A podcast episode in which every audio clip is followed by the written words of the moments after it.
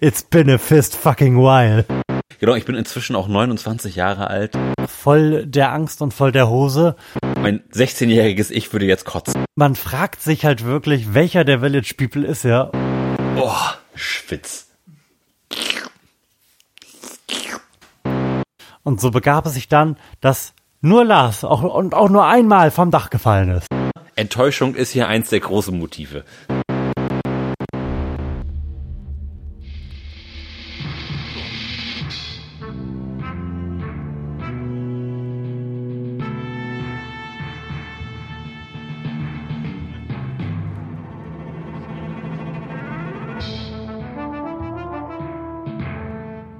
Herzlichen Glückwunsch zur 129. Episode des Florian Primel Podcast. Live aus einem ehemaligen Corona-Hotspot, live aus einem Wohnzimmer, live aus loungigen Sesseln. Mehr Lounge war nie. Wir machen uns an dieser Stelle ehrlich. Wir sind in einem Raum, aber haben wirklich mehr als ausreichenden Sicherheitsabstand für euch an den Mikrofonen durch die zweite Welle. Woo! Lars Holscher. Und Florian Primel. Ja, ich habe gedacht, wir, wir sind jetzt einfach mal so ehrlich und sagen, dass wir tatsächlich nicht remote aufnehmen, obwohl es eigentlich angezeigt wäre. Wir sind wäre. zwei Haushalte. Richtig. Erstens sind wir zwei Haushalte, zweitens haben wir nicht mehr so große Angst wie noch zur ersten Welle, obwohl zu befürchten ist, dass die zweite Welle sich weitaus höher auftürmt als was sie ja schon tut. Genau, als besagte erste. Und ähm, wie gesagt, wir haben uns ins Wohnzimmer hier zurückgezogen und sitzen nicht im Studio. Also wenn wir ein bisschen halliger klingen als sonst, dann ist es dem Umstand geschuldet, dass wir mehr Lounge wollten und dass wir nicht unter dem Zimmer sitzen wollten, in dem das Kind durchschlafen wird. Wow. Dazu möglicherweise später mehr. Ähm, und sollte sich so irgendwie durch die Sendung herauskristallisieren, dass wir schon so zwei Stunden auf der Uhr haben und der Sauerstoffgehalt bedenklich sinkt, werden wir ein Konzept hier nutzen, was vermutlich, weiß ich nicht, von den besten, besten Wissenschaftler des Universums in langen Nachtsessions ersonnen wurde, um es dann dem Kultusministerium unserer Länder überzuhelfen. Wir werden dann vermutlich lüften. Wie die Profis. Wie die Profis in den Schulen, ne? Ja. Sie haben alles getan, alles, was nichts kostet. Richtig. Aber auch dazu später, denn Lars, eigentlich wäre ja der geeignete Einstieg für diese Sendung gewesen. It's been a fist fucking while. Ach, findste? Nö, finde ich gar Es nicht. kommt mir Also, vor, als wäre es erst vorgestern gewesen. es kommt mir auch vor, als wäre es erst vorgestern oder vier Monate her Ja, gewesen. es ist irre. Also das letzte Mal ist, glaube ich, wirklich noch Sommer gewesen. Ne? da war Hochsommer. Und es ist ja jetzt auch gar nicht so lange her, dass noch Hochsommer war. Also es war so in der Mitte des Hochsommers. Oh man. Ja, und wir hatten danach ja auch angekündigt, dass wir irgendwie ein bisschen regelmäßiger senden wollen. Das war eine Lüge. Nein, nein, das war eine dieser Ankündigungen, wie wir sie zu pflegen in diesem Podcast zu Ja. machen. Ähm, Hier wird viel mit Lügen gearbeitet. Das ist einfach so. Das Ja, gehört ge- zum Konzept. Diese, die, diese Unberechenbarkeit und Enttäuschung ist eins unserer großen Motive. ja, und, und wir wollten insbesondere, da wir uns ja auch ganz kurz vor der möglichen Wiederwahl des Präsidenten Donald befinden, ähm, nicht damit aufhören zu lügen. Das So bietet sich an, das auch an dieser Stelle fortzuführen. Und wir werden gleich dazu kommen, denn wir machen hier wieder so eine Art Beerly Recap ähm, im privaten Blog, wie es denn dazu gekommen ist, dass das so ewig gedauert hat, bis wir es geschafft haben, uns wieder vor die Mikrofone zu setzen. Kleiner Spoiler, be bestimmt bin ich wieder schuld. Ja, einer muss den Hut ja auch aufhaben. Ja, und damit auch die ganze schwere Verantwortung allen beiden Hörern, von denen sich übrigens keiner bisher beschwert hat. ähm, nicht durch den schweren Corona-Losen im Grunde Sommer zu helfen, sondern erst jetzt wieder einzusteigen. Nein, das gehört zum Konzept. Wir steigen jetzt wieder ein, wenn ihr es am meisten braucht. Wenn man schon nicht mehr wieder das Haus verlassen darf. Denn ich habe ja, ich habe ja geunkt im Grunde, dass uns, bevor wir das nächste Mal es schaffen werden, uns vor Mikrofone zu setzen, ein Lockdown ereignen wird, der es verbieten wird, nach 13 Uhr das heimische Wohnzimmer zu verlassen. Hm. Wir sitzen jetzt im Wohnzimmer, es ist nach 13 Uhr. Also bisschen was von beidem scheint eingetroffen zu sein. Aber zum Corona-Block mehr. Lars, wie kommt denn das jetzt wirklich, dass wir es nicht geschafft haben, drei oder vier Monate uns vor Mikrofone zu setzen? Das lag zumindest nicht daran, dass wir uns nicht gesehen hätten. Richtig, wir, genau. Wir haben uns ziemlich regelmäßig gesehen. Mhm. Aber irgendwie hat es sich, hat es sich dann immer nicht, nicht ergeben, ne?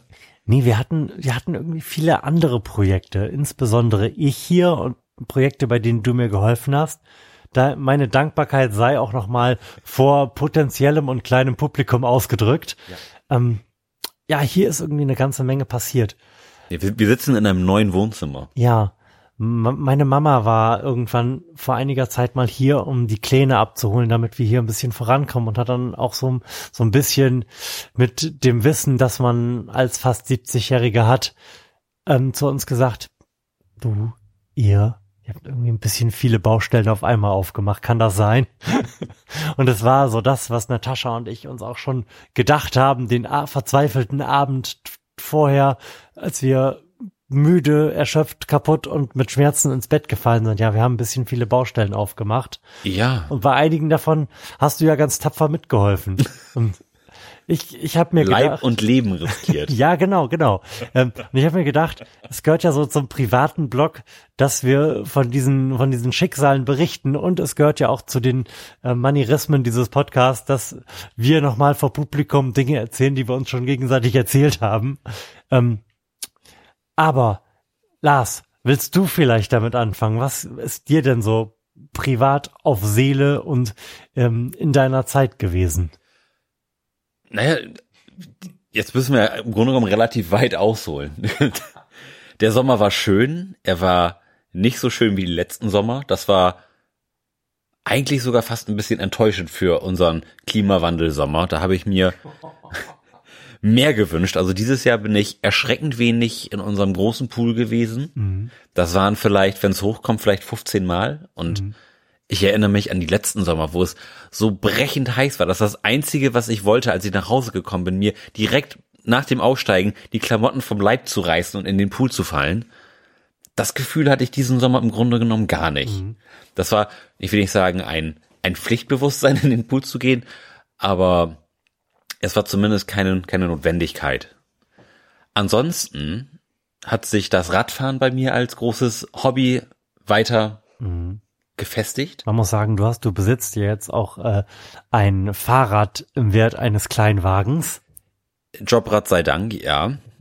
Ich habe ein tolles Gravelbike mir gekauft oder mir geleast, wie, wie auch immer man das nennen möchte. Ein Gravelbike für diejenigen, die es nicht wissen, ist im Grunde genommen ein Rennrad, mit etwas dickeren Reifen, dass man auch guten Gewissens über den Stock fahren kann, ohne dass sich gleich irgendwie beide Oberschenkel bricht. Ja, und da orgel ich jetzt hier mit verschiedenen Fahrradfahrpartnern durch die Gegend. Mhm. Das macht wahnsinnig Spaß und ich bin jetzt auch dabei, mich für den Winter einzurichten, so mit dicker Radlerhose. Ich habe mich nie gedacht, dass ich irgendwann mal eine Radlerhose tragen werde. Mhm. Aber wenn du mal so 50, 60 Kilometer Fahrrad fährst, weißt du schon, dass die ihre Daseinsberechtigung haben. Ja, jetzt ist es soweit, jetzt habe ich mir auch noch eine Fahrradlampe für 200 Euro gekauft, habe ich auch nie gedacht, dass ich das irgendwann mal tun werde, aber ich frage mich gerade, wa was man in eine Fahrradlampe reinbauen kann, was einen Wert von 200 Euro rechtfertigt, beziehungsweise erstmal erschafft. Ja, berechtigte Frage. Ich habe viele Lichter getestet und mir unheimlich viele Reviews zu, zu Licht angeguckt und es scheint irgendwie so eine magische Grenze zu geben, irgendwie so bis bis 80 Euro ist es im Grunde genommen egal, was du kaufst an Licht. Die leuchten mhm. alle eher so, geht so. Und, und danach fängt es irgendwie an, du, durchaus merklich besser zu werden. Also in, in Sachen Helligkeit, in Sachen Leuchtweite, dann ist das Lichtbild irgendwie noch ein, ein ganz großes Ding. Irgendwie leuchtet es breit, leuchtet es lang. So, und da habe ich mich jetzt für eine Variante entschieden, die wohl gut ist, wenn man relativ schnell fährt, was man mit so einem Rennrad ja eigentlich tut. Also es, es leuchtet mhm. weit und hell. Ja, und das ist jetzt die Geschichte, wie ich zu einem sehr teuren Licht gekommen bin und mich tatsächlich auch noch darüber gefreut habe. So dass mein mein 16-jähriges Ich würde jetzt kotzen. ja, aber so so ist es, glaube ich. Ich bin genau, ich bin inzwischen auch 29 Jahre alt. Das das hat sich auch begeben. Irgendwie der letzte der letzte 20er ist angeschnitten. Und man merkt, finde ich, so langsam, dass sich das Leben jetzt in eine andere Richtung stellt. So, das war, ist diesen Sommer irgendwie noch mal ein bisschen, ein bisschen klarer geworden, weil Natascha und ich, also meine Natascha, haben uns ja Anfang des Jahres auch verlobt und wollen nächstes Jahr heiraten. So, so, so Corona es will und wir sind immer noch guter Dinge. Und da schreiten jetzt natürlich so die Planungen voran. Man hat Einladungen rausgeschickt, man muss sich über gewisse Sachen jetzt konkrete Gedanken machen und das führt alles dazu, dass man sich natürlich intensiver mit seiner eigenen Zukunft irgendwie auseinandersetzt und wie das, wie das alles so zu laufen hat. Und für deine Zukunft sind halt sehr teure Lampen relevant geworden. Ja, auch, auch. Ja, und ähm, ja, also körperliche Fitness ist dieses Jahr durchaus ein dickes Thema gewesen, was sich auch in meinem allgemeinen Wohlbefinden durchaus mhm. stark manifestiert hat. Also es ist mega geil. Ich fühle mich super. Ich habe nicht mehr so diese ganzen Unruhezustände, sag ich mal. So, dass das ist super geworden. Ich meditiere jetzt noch noch regelmäßiger, als ich es irgendwie getan habe bisher. Und das alles in, in Kombination führt dazu, dass es mir echt super geht. Also Corona war für mich eigentlich gut wäre jetzt auch gelogen. Es war aber schlecht auch nicht. Nee, also die diese diese Zeit, die da eben durch Kurzarbeit irgendwie zusammenkam, hat hat mir die Möglichkeit gegeben, vieles zu ordnen, vieles mhm. umzusortieren und sich oder mir über gewisse Sachen einfach nochmal anders Gedanken zu machen. So, und das hat jetzt zu einem aufgeräumten Leben geführt, was es mir ermöglicht, mich jetzt irgendwie noch besser zu fühlen. Mhm. Und dafür bin ich eigentlich dankbar. So, und das wäre ohne Corona sicherlich nicht so passiert. Also Fasse zusammen, du bist die einzige Person auf diesem Planeten, die Dankbarkeit gegenüber dem Coronavirus hat. Schön. Das ist doch auch was Schönes. Naja, ich bin, ich bin der schlechten wirtschaftlichen Lage meines Arbeitgebers. Der, der bin ich dankbar. okay, so. gut. Ja. Es, es, war, es war ja die Kurzarbeit, die, die mir mhm. diese Möglichkeit gegeben hat, nicht Corona. Okay. Ja, ich, im Gegenteil lebe ja quasi den Traum aller Menschen mit einer 40-Stunden-Woche, nämlich eine Null-Stunden-Woche zu haben. Kommt natürlich, da sich diese dann ja trotzdem noch irgendwie 24 Stunden des Tages zu einem Gutteil auf Kinderbetreuung verteilen, auch nicht zu so viel. Aber andererseits haben wir doch einiges hier zu Hause geschafft und bei dem einen oder anderen Teil warst du ja auch nicht ganz untätig. Ähm, zu den vielen Baustellen, die sich gleichzeitig aufgetan haben, gehörten. Zufälligerweise. Ja, ja, ja, irgendwie schon. ähm, es, also, wir haben das Wohnzimmer, in dem wir jetzt sitzen, renoviert. Also haben 80 Jahre Tapeten von den Wänden gekratzt. Und es war auch wirklich so, dass sich das nicht einfach so, wie man das normalerweise tut, durch leichtes Anfeuchten und dann in Bahnen herunterziehen manifestieren ließ, mhm. sondern ernsthafte, sehr langwierige und nicht angenehme Arbeit erfordert hat. Ich, ich weiß sogar noch, wie das losging oder, oder wie, wie ihr angefangen habt. Da haben wir nämlich eure Tochter abgeholt und haben, mhm. und haben uns einen, einen Patenkind-Tag gemacht. Ja. Und ihr wart eigentlich schon irgendwie froh, dass, dass, dass, dass wir Hermine haben. Mhm. Und war, glaube ich. Wollten dann aber was schaffen. Ja, mhm. genau. Ob, obwohl ihr eigentlich mal hättet chillen sollen, habt ihr da gesagt, okay, dann ziehen wir jetzt noch mal richtig durch und habt dann hier angefangen, irgendwie die Wände aufzureißen. Mhm. So, und das war aber so ein Projekt, was ja kein, kein Zwang hinter sich hatte, also nicht die Erfordernis, irgendwie schnell fertig zu werden, ähm, weshalb sich dann ein anderes Projekt in den Vordergrund gedrängt hat, nämlich mit dem Scheiden des Sommers, und dem Potenzial für schlechtes Wetter wurde es erforderlich, mal das Gartenhaus anzugehen, beziehungsweise dort das Dach neu zu machen. Und während ich zu Beginn des Sommers noch geplant habe, einfach nur das Dach neu zu decken, stellte sich dann mit der Konkretisierung dieses Plans heraus, dass dazu nicht nur das Decken des Daches gehört, sondern das komplette Neumachen des Daches. Auch eine komplette Lattung neu zu machen ist etwas, was ich noch nie gemacht habe. Dann allerdings mit äh, Sadie, den der geneigte Hörer noch aus den quasi Urlaubsvertretungen des äh, Adventskalenders des letzten Jahres kennt. Ähm, mit dem stand ich da auf dem Dach und habe das dann da erst runtergerissen und dann neu gemacht, die Lattung. Und das wäre gar nicht so spektakulär gewesen, wenn ich nicht so schrecklich Höhenangst haben würde. naja, wir haben das so gemacht und nebenbei dann immer zwischendrin auch hier im Wohnzimmer weitergemacht. Und irgendwann war das dann auch fertig, also zumindest die Lattung. Und dann habe ich mich dazu entschieden, statt dieser räudigen Schindeln da quasi eine Folie, eine Bitumen-Alufolienmischung drauf zu ziehen auf das Dach. Und das hat auch ganz famos funktioniert. Nur irgendwann ähm, ist Sadie dann ein bisschen invalide geworden, weil er sich eine fiese Zerrung zugezogen hat, weshalb ich da vor der Wahl stand, da alleine weiterzumachen oder halt Lars anzurufen und ihn zu fragen, ob der nicht derbe Bock hat, auf das Dach zu klettern und das irgendwie mit mir fortzusetzen, das Projekt, was er natürlich auch guter Freund Fre freiwillig hat, äh, gemacht hat. Ähm, so, ich schwenke über zur nächsten Baustelle so begab es sich also zu der Zeit, dass wir neue Einbaugeräte bekommen haben, namentlich einen neuen Geschirrspüler und ähm, eine neue Kombination aus Waschmaschine und Trockner.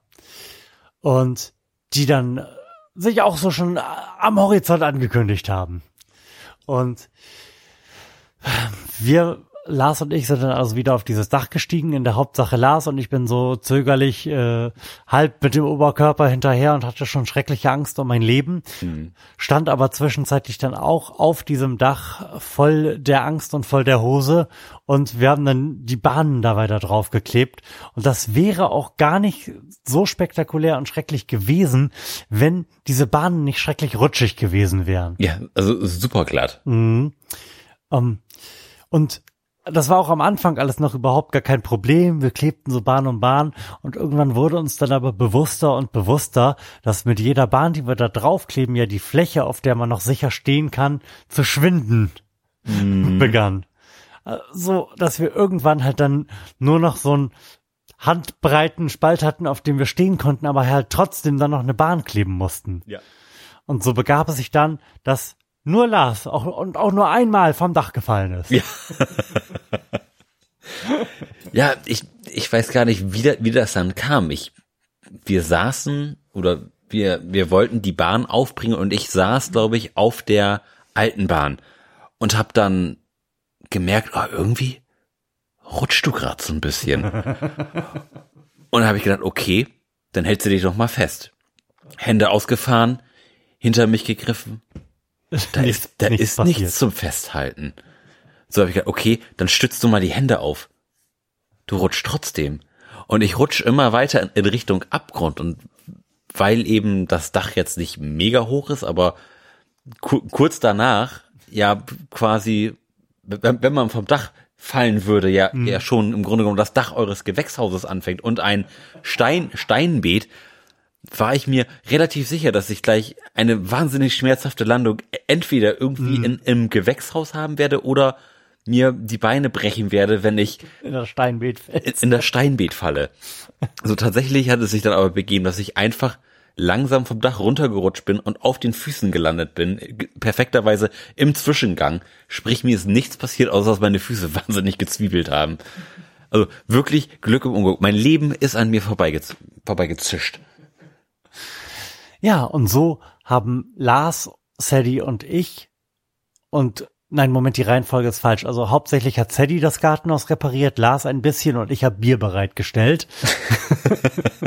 so ist es uns gelungen, dieses Gartenhaus winterfest zu machen, womit es allerdings natürlich längst noch nicht fertig war. Es mussten noch diverse Latten ähm, imprägniert und lackiert werden und dann da angebracht werden und so weiter und so fort. Und das waren dann aber Sachen, die ja nicht so dringend waren, so dass ich sie halt liegen lassen konnte, so mal hier und da irgendwie, wenn Hermine beschäftigt oder woanders war, was lackieren konnte und so war halt die zweite Baustelle danach irgendwie die Terrasse, auf der Holzlatten lagen und irgendwelche offenen Lacke und sowas, wo ich immer mal so zwischenzeitlich hin bin. Dann wurde es hier drin im Wohnzimmer allerdings akuter, weil Natascha diesen Zustand auf einer halben Baustelle zu leben nicht länger ertragen wollte, weshalb sie sich dann für ein Wochenende zwischenzeitlich immer mit dem Kind verdrückt hat und ich hier mich mit äh, Fastfood eingedeckt habe, einfach alles mit Folie abgedeckt habe und begonnen habe, weiter Sachen von den Wänden zu reißen und die Wände, die schon abgerissen waren, halt mit Rollputz zu versehen und hier halt einfach wahnsinnig viel gerissen habe an, an diesem Wochenende. Und dann, während dieses Wochenendes, namentlich am Freitag, kamen unsere Elektrogeräte unsere Einbaugeräte. Also diese zwei sehr, sehr netten Monteure von Bening standen hier vor der Tür und wollten halt frohen Mutes einfach schon mal die, die Waschmaschine und den Trockner in unseren ähm, HWR beziehungsweise unser Gäste-WC bringen und Ah, gute Idee. Wir machen hier ein Billy Recap und bevor ich hier weiterspreche, macht Lars uns jetzt mal so ein Getränk auf. Wenn du, wenn du mir den Flaschenöffner. Wenn ich dir den Flaschenöffner rüberreiche. Moment, wir sitzen weit auseinander. So. Genau, was, was haben wir denn da, Lars? Erzähl doch mal. Wir haben hier ein Überquell Fresh Hop Festbier. So. Es ist ein Märzen ist die Überschrift. Es ist ein Bier. Natürlich. Fresh Hop Festbier. Featuring jede Menge Grünhopfen, frisch gepflückte Hopfen direkt in den Kessel. Mega grasig, frisch und würzig. Bam. Klingt super. Super geil, ja. Es ist ein, ja, ein Festbier.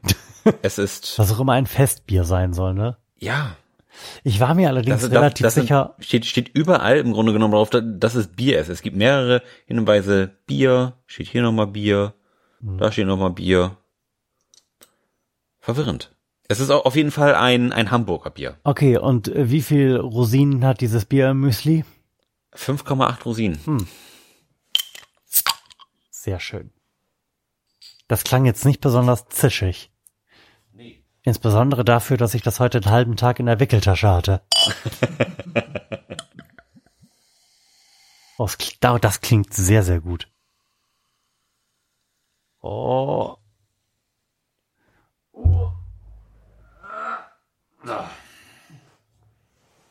Lars hat beherzt eingeschenkt. Wir haben vorhin schon im Vorgespräch, was wir geführt haben, bei dem Natascha mit einem Glas Wein in der Hand anwesend gewesen ist, auch schon festgestellt, dass dieses eine Bier, was ich mir im Vorfeld schon reingedreht habe, schon meine Sprechfähigkeit quasi auf null reduziert hat.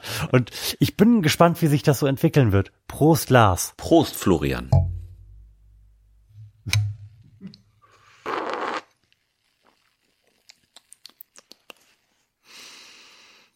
Schmeckt gut. Ich wollte gerade sagen, das riecht gut und das schmeckt gut.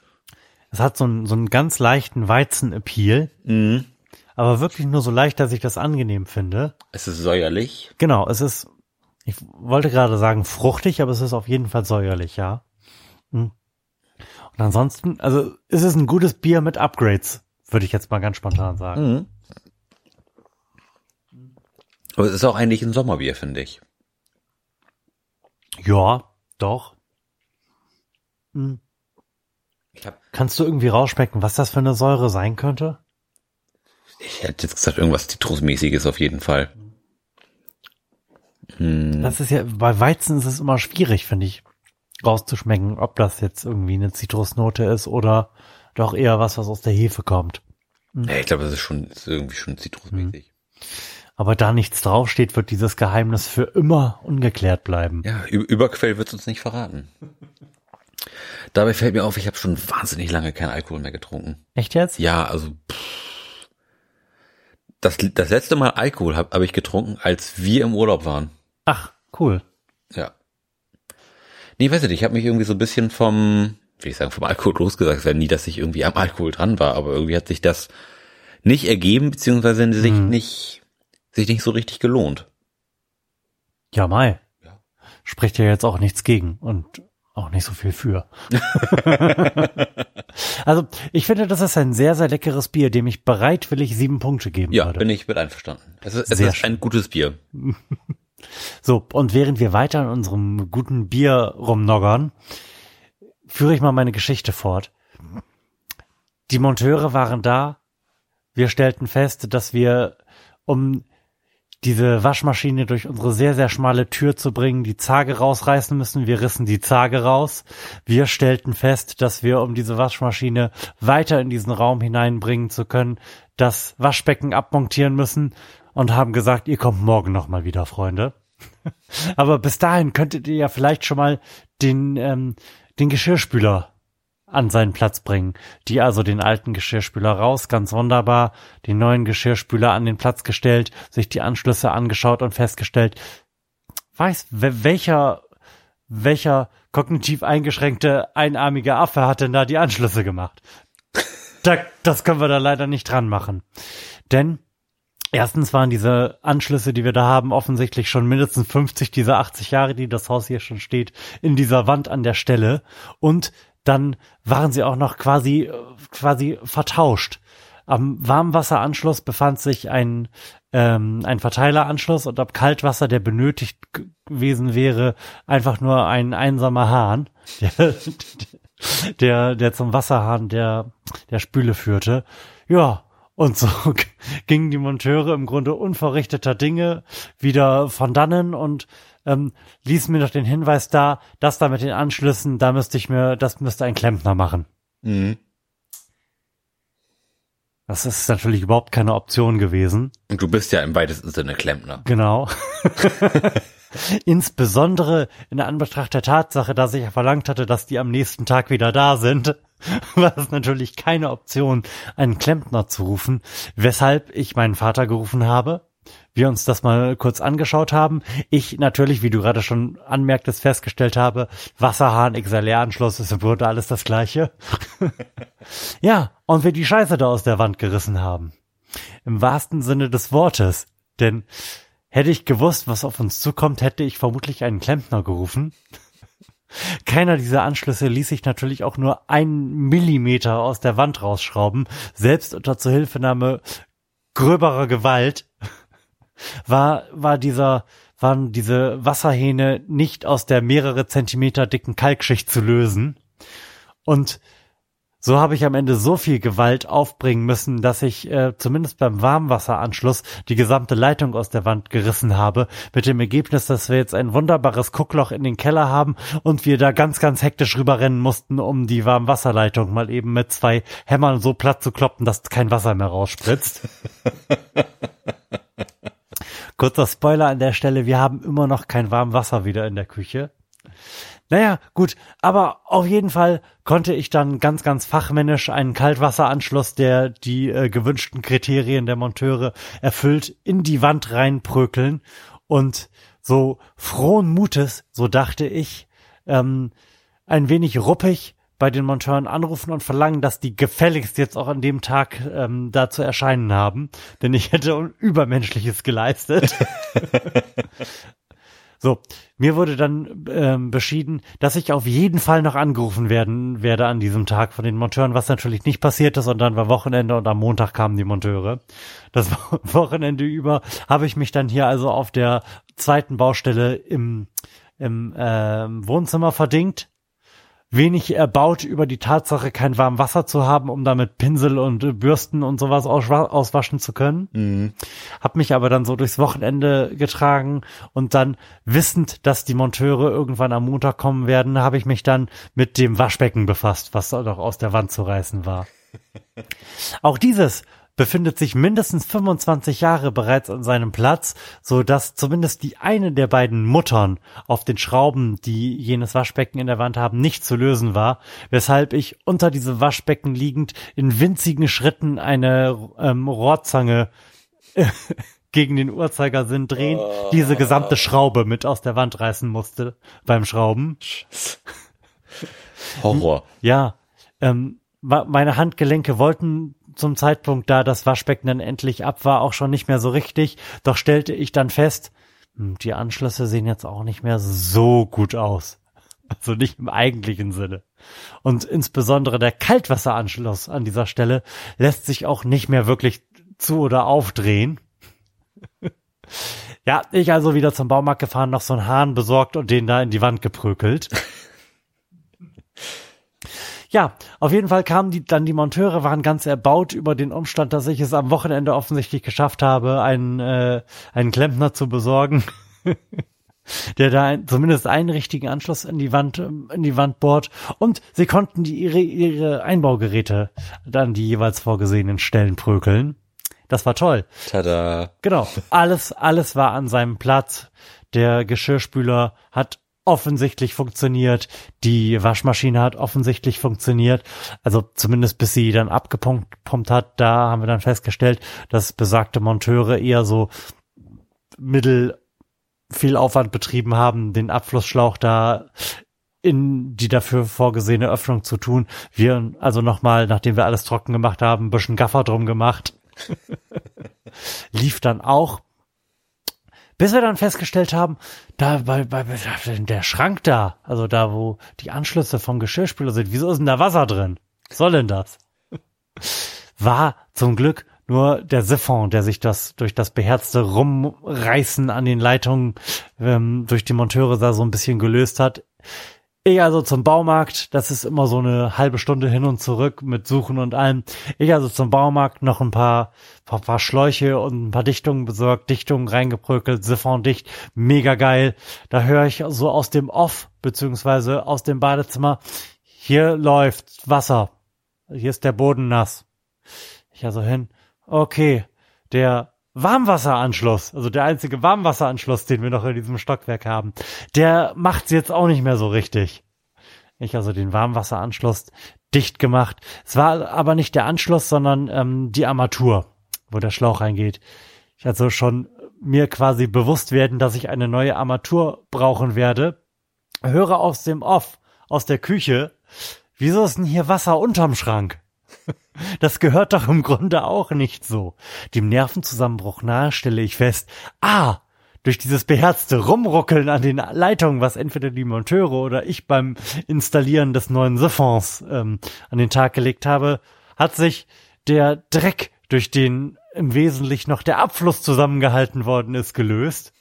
Und die Tatsache, dass dieses im Grunde ja eigentlich runde Rohr nun eigentlich nur noch oval gewesen ist, ist jetzt zum Tragen gekommen, weil der Dreck sich halt gelöst hat. Ich also zum Baumarkt. Nochmal ein paar neue Rohre und neue Dichtungen für wow. entsprechend größere Rohre besorgt. Und so ein, weiß ich nicht, mindestens 30 Jahre alter Abfluss reinigt sich jetzt auch nicht von alleine. Das war jetzt auch nicht so schön.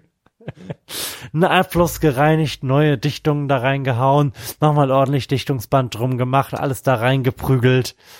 Dicht. Und so wird man im Handumdrehen Klempner. ja, im, im Grunde schon. Kurz nicht aufgepasst mhm. und eben drei Jahre Klempnerausbildung übersprungen. Ja, ich weiß jetzt auch, wie man, wie man so Hanf zum Abdichten benutzt und sowas. So Stark. Schön gegen die Schraubrichtung und vorher so ein bisschen das Gewinde aufkratzen, dass sich das nicht mitdreht. Geil. Hm. Das klingt jetzt alles ganz lustig. An dem Tag waren wir diverse Male dem Nervenzusammenbruch nahe und in diverse Streitereien verwickelt, die sich durch Stress, solche Stresssituationen ergeben. Mhm. Weil gerade so tropfende und laufende Leitungen sind ja jetzt auch nicht was, was man eben auf die leichte Schulter nehmen nee, kann. Da sagt man auch nicht, und, ach komm, mach ich morgen. Ja, genau. Und wie bei so einem Gartenhaus, was ja immer noch auf der anderen Seite der Fensterscheibe der Küche dreute, einfach mal so ein bisschen vor sich hingammeln lassen kann. Nee, das mussten wir dann ja schon irgendwie zeitnah erledigen und hatten aber dann auch keinen Raum, an den wir uns irgendwie geil zurückziehen konnten, weil ja auch hier in dem Raum dann quasi zwischen der Baustelle im Badezimmer und der Baustelle in der Küche war ja die Baustelle des Wohnzimmers also im Grunde genommen ist, ist quasi auf der gesamten Erdgeschossebene eures Grundstücks nur das Studio in Ordnung gewesen, ne? Richtig. Worum der, ich auch sehr dankbar war. Der Garten war voll mit Scheiße. Ja. Das Gartenhaus war müllig und undicht. Die Küche war defekt. Das Wohnzimmer war auseinandergerissen und das Gästeklo ebenso. Eben. Aber Her hervorragend. Ja, aber aber das meiste davon ist ja inzwischen quasi wieder in Ordnung.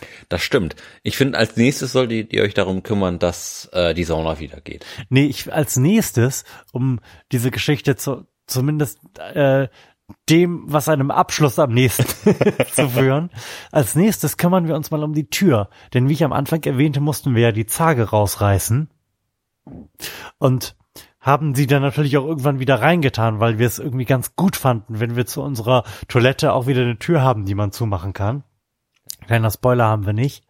Ähm, und haben das erste Mal in unserem Leben mit Bauschaum gearbeitet. Mhm. Und doch irgendwie das Maß, in dem sich dieser Baumschaum ausdehnt, geringfügig unterschätzt und die Zage beim Einschäumen nicht ausreichend auseinandergestemmt, weshalb jetzt halt einfach die Tür nicht mehr zugeht. Wir müssen da also nochmal bei und entweder zerstören wir die Zage, die sicherlich auch schon 30 Jahre alt ist, bei diesem Vorgehen vollends und schäumen dann eine neu gekaufte Zage ein, oder es wird uns tatsächlich gelingen, da nochmal irgendwie ein paar Jahre rauszuschlagen. Aber das ist tatsächlich etwas, was jetzt auch noch durchaus ein paar Wochen da stehen bleiben kann. Ich bin absolut bereit, keine abschließbare Tür zu haben da unten. Ja, und so hat es sich irgendwie ergeben, dass wir jetzt erst Monate nach dem letzten Mal hier wieder vor Mikrofonen sitzen. Aber wie ich am Anfang sagte, ist es eigentlich ganz angemessen, finde ich, weil ihr, liebe Hörer, seid ja hoffentlich genauso unbedarft und fröhlich wie kleine Kinder, hüpfend und euch umarmend und die Zungen in den Hals rammend durch diesen Sommer gekommen. Frohlockend und jauchzend vor Freude. Richtig. Und habt mit dazu beigetragen, dass so Rekorde möglich waren, wie endlich, endlich die erste Stadt mit einer Inzidenz von über 200 Fällen pro sieben Tage, pro 100.000 Einwohner. Und Lars, da waren wir richtig weiter vorne, Oh, vorne mit dabei. Ne? Fuck, yeah. Das ist eine ganze Weile auch bei uns zu, zu so einem morgendlichen Running Gag geworden. Ich habe dir immer die, die neuesten Corona-Statistiken geschickt.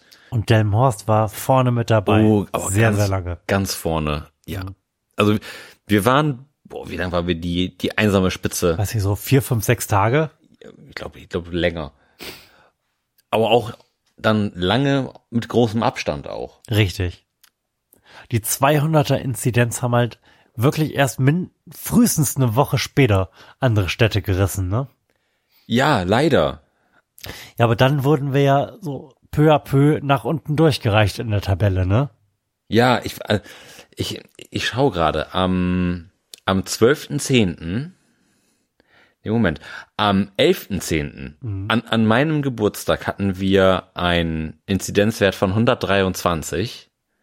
Dann gab es den 12.10. Da hatten wir schon 139. Da gab es den 16.10. Da hatten wir dann 174.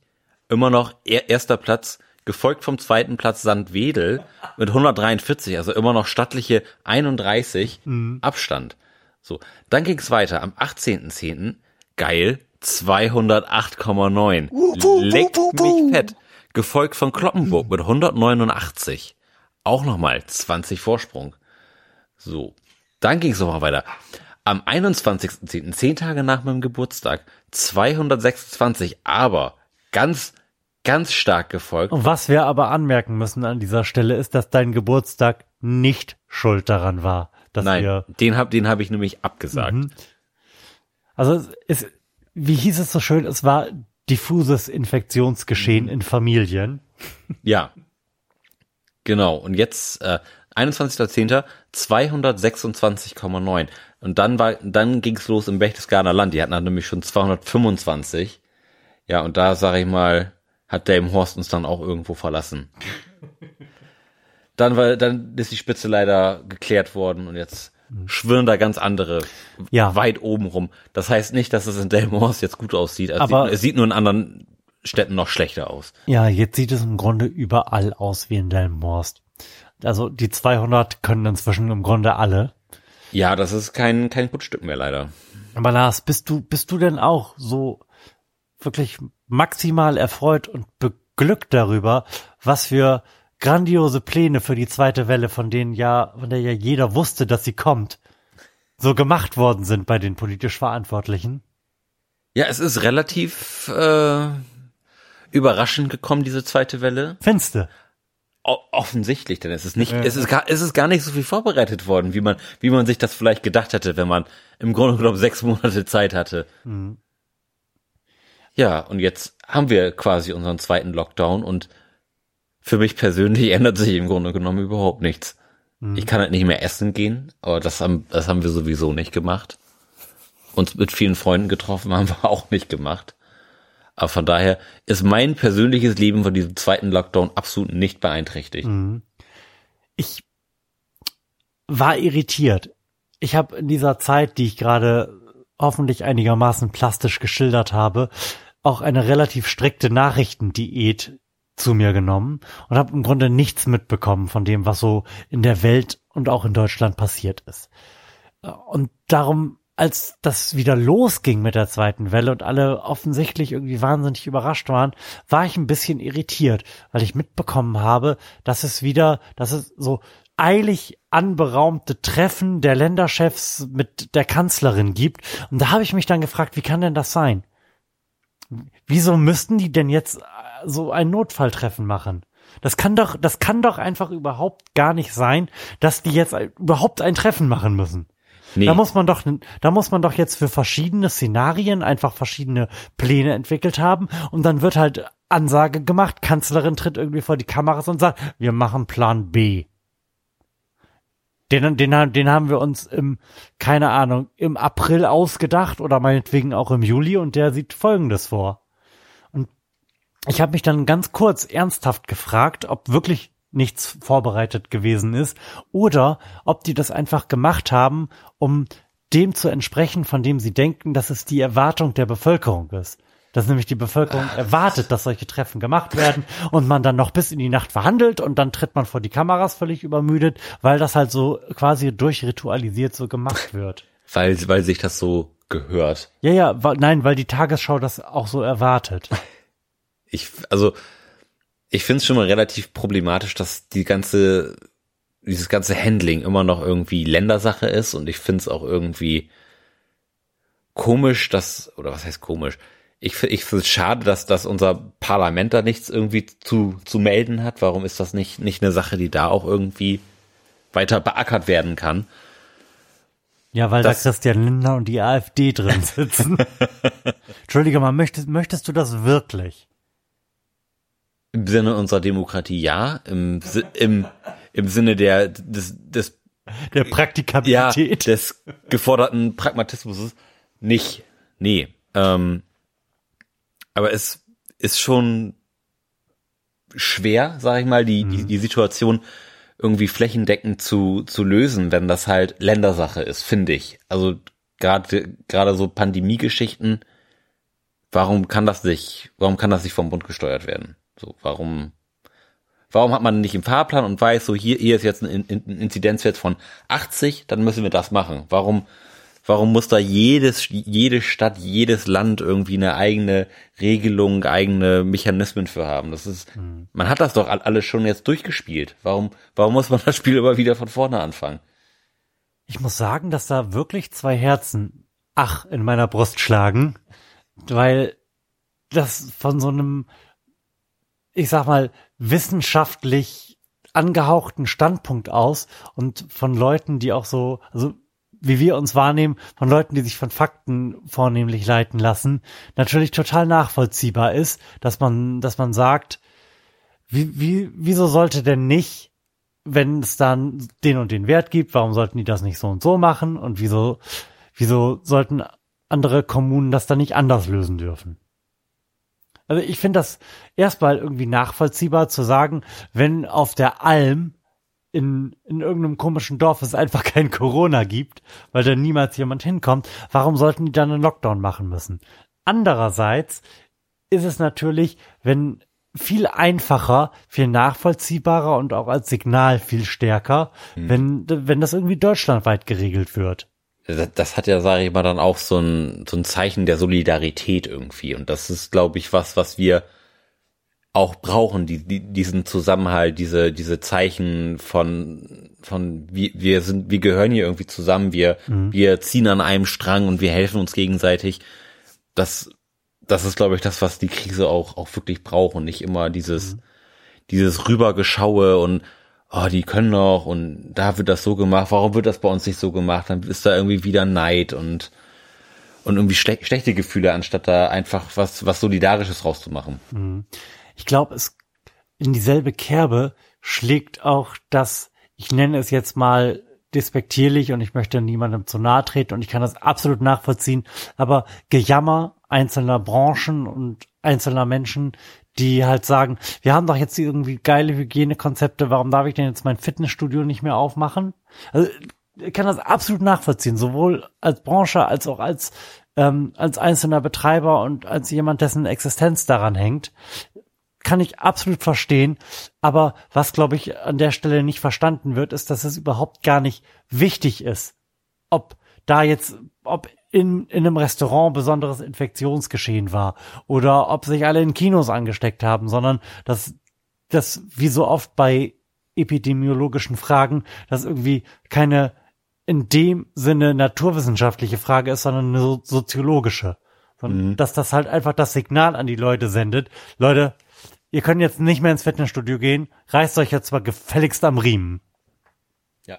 Ich glaube, dass, dass da das Signal einfach viel wichtiger ist, als so kleinteilig zu entscheiden, okay, Friseure dürfen noch aufhaben. Ja, was sie ja jetzt auch dürfen. Richtig. Du, also du hättest dich im Grunde gar nicht so zurichten lassen müssen. Lars hat nämlich in den letzten Tagen offensichtlich nochmal entschieden, ein bisschen äh, Friseur zu hamstern. Ja. Und sich so einen Village People Look verpasst. ich habe einen, einen Schnurrbart. Der, der restliche Bart ist im Grunde genommen weg und, und etwas nachgewachsen. Mhm. Sonst ist nichts von meinem Bart über, außer einem Schnurrbart. ja, und man fragt sich halt wirklich, welcher der Village People ist er oder welcher von Fraktus. hm.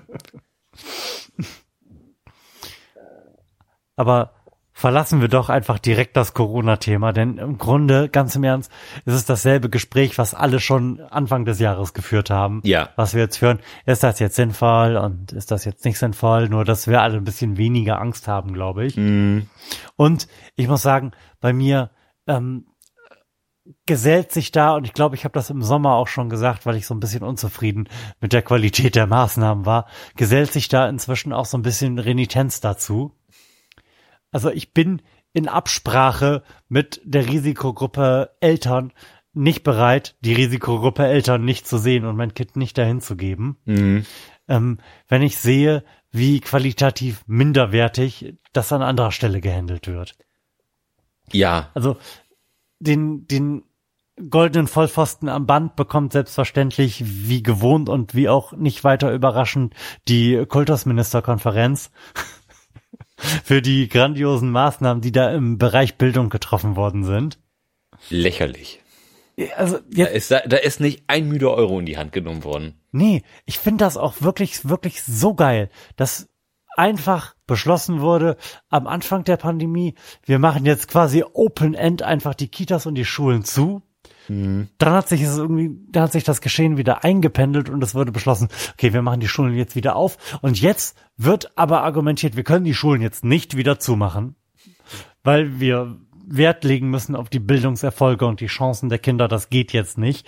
Und im Grunde müsste, müsste man ja einfach sagen, wir machen die Schulen jetzt nicht wieder zu, denn wir haben keinerlei Gehirnschmalz darauf verwendet. Wir haben im Grunde Arbeitsverweigerung betrieben die letzten sechs Monate, uns ein Konzept dafür auszudenken, dafür, was denn in Schulen gemacht wird, wenn wir eine zweite Welle haben. Ja, es, es ist, es ist irre.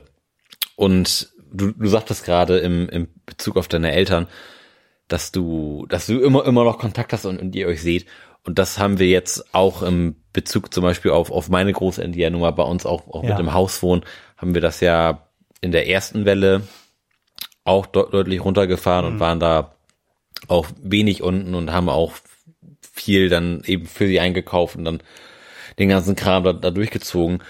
Aber der, sag ich mal, der soziale Nachteil, den das mit sich gebracht mhm. hat, der ist es unterm Strich nicht, nicht wert gewesen. So, man hat jetzt, sag ich mal, im, in meinem Arbeitsleben hat sich jetzt so ein bisschen was verändert, wie mit Corona umgegangen würde. Ich arbeite da den ganzen Tag mit Maske, also auch, auch wenn ich am Arbeitsplatz sitze. Das heißt, ich bin mir ziemlich sicher, dass ich mir im Grunde genommen nichts, nichts einfange, weil ich auch sonst wenig unterwegs bin, außer beim Einkaufen. Da habe ich auch immer eine Maske, logischerweise auf.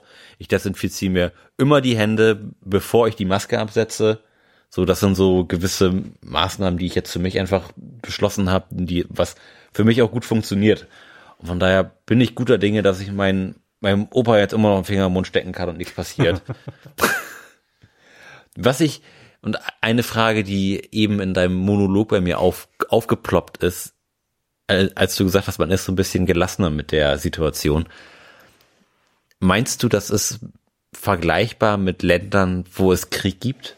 Also meinst du, mein, meinst du, es, es, es, es stellt sich irgendwann so eine gewisse Art Routine ein, dass man, dass sich die, die Angst, ich will nicht sagen egalisiert, aber dass man mit diesem unangenehmen Gefühl, mhm. was einen die ganze Zeit so unterschwellig begleitet, dass man sich da irgendwie ein einen Deal mitgeschlossen hat, dass man das jetzt einfach, ich will nicht sagen ignoriert, aber dass man da nicht mehr so viel dem ganzen Aufmerksamkeit schenkt vielleicht. Mhm.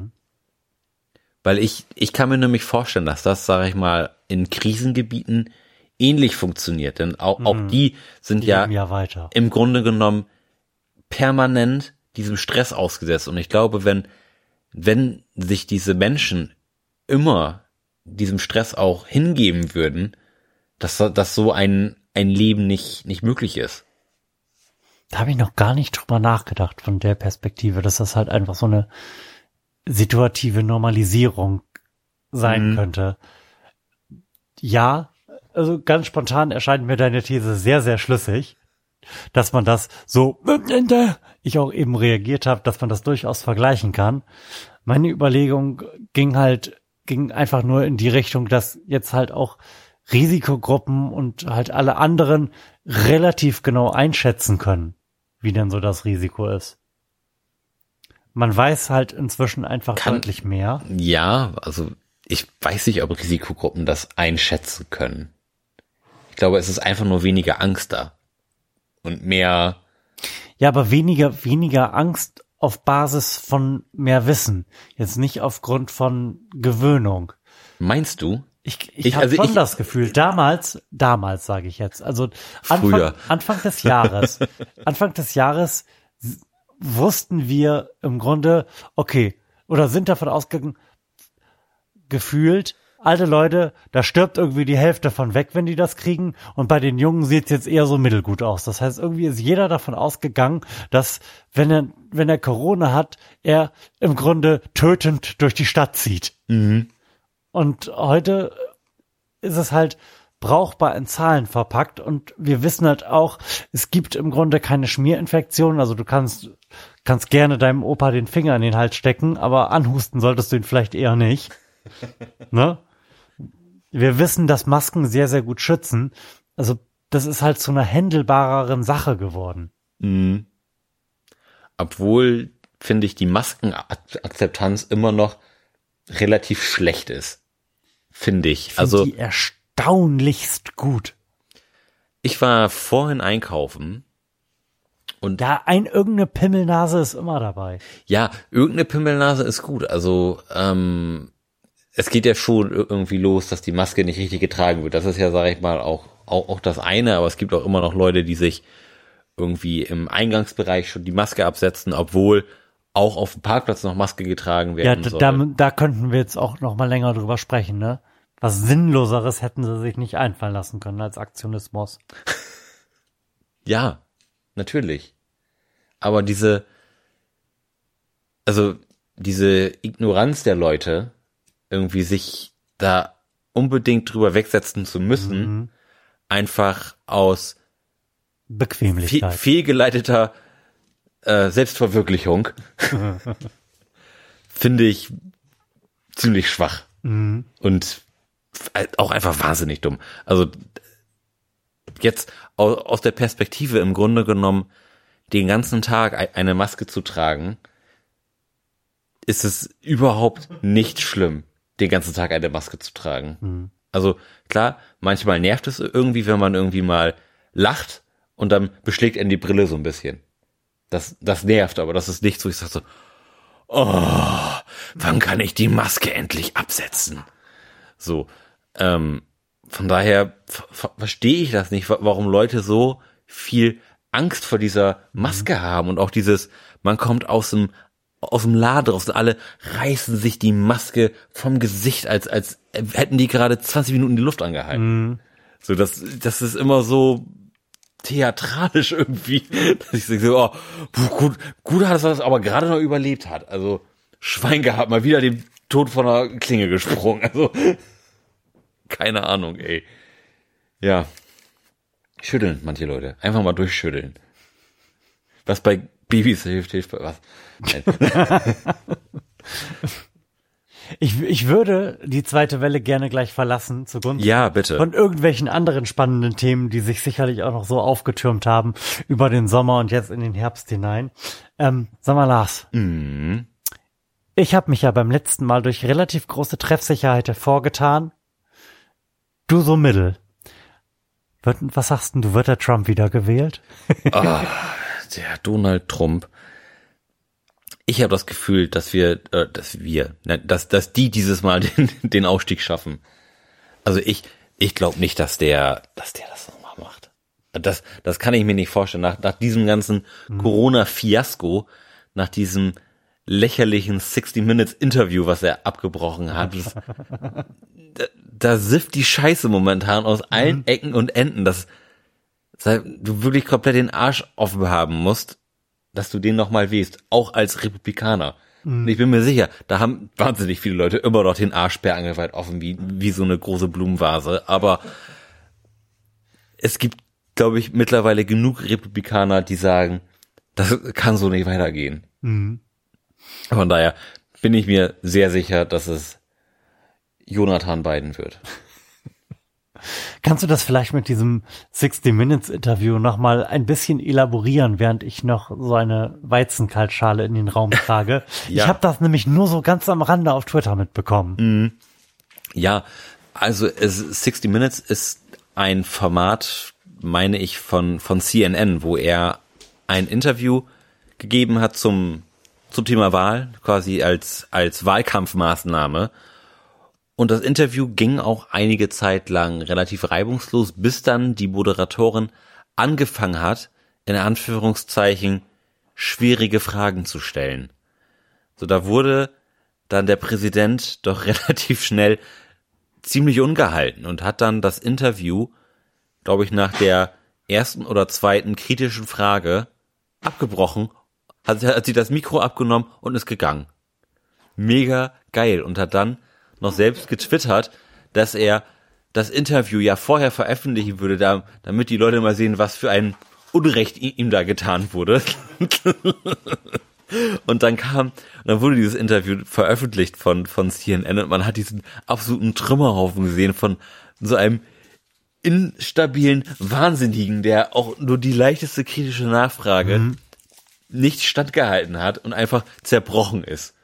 Man fragt sich, wie Leute, die sowas nicht schaffen, irgendwie in Verhandlungen mit, keine Ahnung, Erdogan so agieren. Das, das macht er ja im Zweifelsfall auch nicht selber.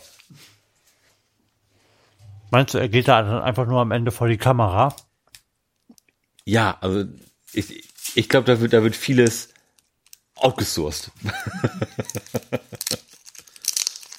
Also, ich glaube auch absolut nicht daran, dass Donald Trump wiedergewählt wird. Es würde mich im Gegenteil sogar nicht überraschen, wenn die Demokraten Abgeordnetenhaus und Senat gewinnen. Einmal so voll Throttle durch.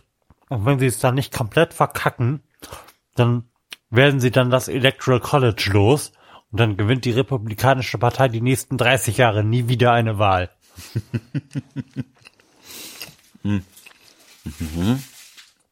Wir, wir haben uns übrigens zur allgemeinen Qualitätssicherung des Podcasts beide einen Kinderriegel reingefahren. gerade. Ja, das war, das war gut, dass wir es gleichzeitig gemacht haben. Ich habe letztens auch noch einen ganz interessanten Artikel gelesen, wo es, wo es darum ging, wie die Republikaner seit Reagan, ähm, mit, mit welcher Strategie sie im Grunde genommen seit, seit Reagan die Wahlen gewinnen. Gerrymandering, Filibuster, den Leuten erzählen, dass Abtreibung ein relevantes Thema ist. War on Drugs, habe ich was vergessen? Ja, und zwar sich mit den Erfolgen der Demokraten zu schmücken und dann den eigenen Misserfolg auf die Demokraten zu schieben. Es ist, es, im Grunde genommen läuft es ja immer so, dass Trump hat, ja schon ungefähr vier Minuten nach seiner Amts- Amtseinführung gesagt, dass er Millionen von Jobs geschaffen hat. die natürlich alle noch aus der Obama-Regierung gekommen sind. So, und jetzt geht, jetzt geht's ja los irgendwie, ist ja doch nicht alles so geil. Dann, dann war es aber auch wieder, ah oh ja, die ganzen Scherbenhaufen, den ich hier auf, aufpicken musste, alles das, was wir dem Demokraten hier hinterlassen haben, das ist im Grunde genommen die, die Strategie der letzten 50 Jahre gewesen, mhm. die auch immer gut funktioniert hat. Aber mhm. ähm, Trump, wenn er denn jetzt nicht die zweite Amtszeit schaffen würde, wäre er seit George oh. ja. Bush Senior äh, der Erste, der keine zweite Amtszeit macht. Was ich auch gut finden würde. Ich würde es auch geil finden, wenn er dann, nachdem er aus dem Amt ausscheidet, endlich mal wegen irgendwas verurteilt wird. Ich würde es einfach geil finden, wenn er nochmal schön in den Knast kommt. Vor, vor allem ist er dann ja quasi instantan pleite, nach allem, was man so hört, oder? Ja, äh, 900 Millionen Schulden. Mhm. Die vermutlich im Moment wirklich einfach nur nicht eingetrieben werden, weil mhm. er gerade zufällig Präsident ist. Mhm. Ich glaube übrigens auch nicht, dass Donald Trump sich an, an irgendwas klammern wird, wenn er die Wahl verliert. Dass er dann Energie und Motivation aufbringt, da irgendeinen juristischen Streit vom Zaun zu brechen. Ich glaube, das ist dem dann einfach scheißegal und er verpisst sich. Mhm. Mhm. Ich glaube nämlich nach wie vor, dass er die erste Wahl schon gar nicht gewinnen wollte, sondern das einfach nur alles gemacht hat, um seinen medialen Marktwert zu steigern. Möglich ist das. Also er, er wird da jetzt irgendwie reingekommen sein und Gefallen dran gefunden haben, nachdem er so die ersten drei Jahre seiner Amtszeit damit verbracht hat, alle Menschen loszuwerden, die irgendwas Intelligentes in seiner Umgebung doch zu sagen gehabt hätten. Und ich glaube, jetzt fühlt er sich doch ganz, so ganz wohl und wenn er wiedergewählt werden würde, würde das sicherlich auch eine äh, schreckliche Katastrophe werden. Mhm. Da er, wie gesagt, nicht mehr weitere drei Jahre dann damit verbringen muss, Leute loszuwerden, die irgendwie den ganzen Laden noch zusammenhalten, sondern quasi komplette vier Jahre Full Postal gehen kann. Mhm. Aber ich denke, also ich glaube, ich glaube, diese ganzen Ungerufe, die quasi schon den Bürgerkrieg herbeischreien, weil Donald Trump den die Wahl verliert und das nicht anerkennt, die sind Blödsinn. Das glaube ich auch. Also ich kann mir, also so. Ich würde sagen, tschö, ich gehe Golf spielen. Fertig. Also er wird sicherlich irgendwie einen unangenehmen Abgang machen, mhm. aber da wird die Welt nicht von untergehen. Was, was viel interessanter ist, wie dieser Scherbenhaufen, den er da hinterlassen hat, wie der die nächsten vier Jahre wieder zusammengekehrt wird. Denn das ist ja sowohl die Reputation als auch das, was ist das für ein Geräusch hier? Ähm, jetzt habe ich den Faden verloren. die Reputation. Die, die, die Reputation. Der Scherbenhaufen. Ja, die Reputation What? der Scherbenhaufen und das Personal des Weißen Hauses hat sich in den letzten vier Jahren massiv verändert. Mhm. Und ich bin gespannt, was, was Joe Biden daraus machen wird. Ich, ich neige inzwischen auch der Theorie zu, dass dieser Scherbenhaufen überhaupt gar nicht so groß ist.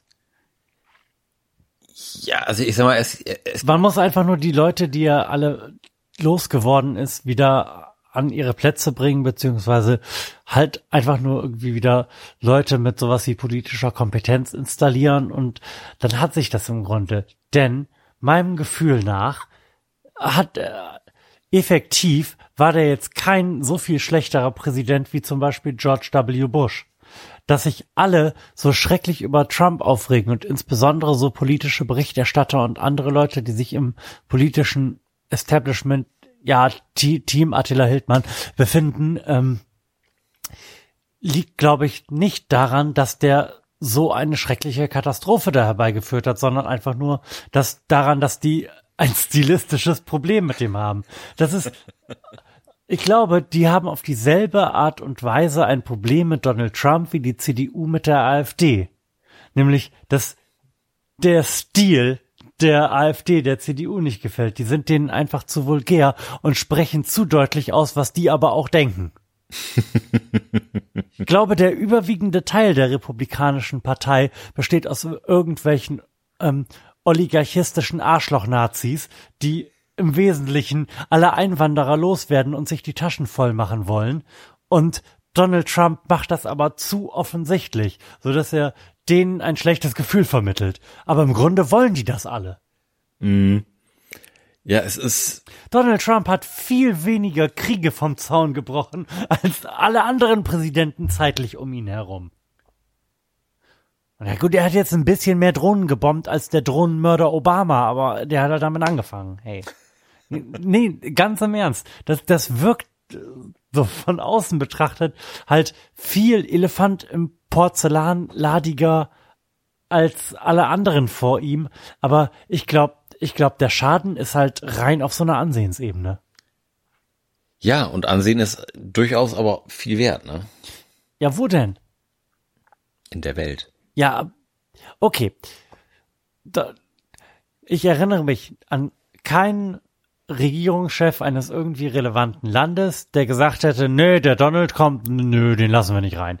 Ich erinnere mich an keinen Regierungschef eines Landes, der irgendwie in einer, ich erinnere mich nicht an Angela Merkel, die sich hingestellt hat und gesagt hat, der, der Typ ist ein Idiot und wir machen jetzt Wirtschaftssanktionen gegen die USA. Das hat, hat halt nicht stattgefunden. Die, die haben halt alle gesagt, ja, pff, pff, gucken wir mal. Ja, wir, wir, nein, das wir, ist natürlich kein. Warte, wir, wir sind besorgt über die Situation in den Vereinigten Staaten, ja, seriously.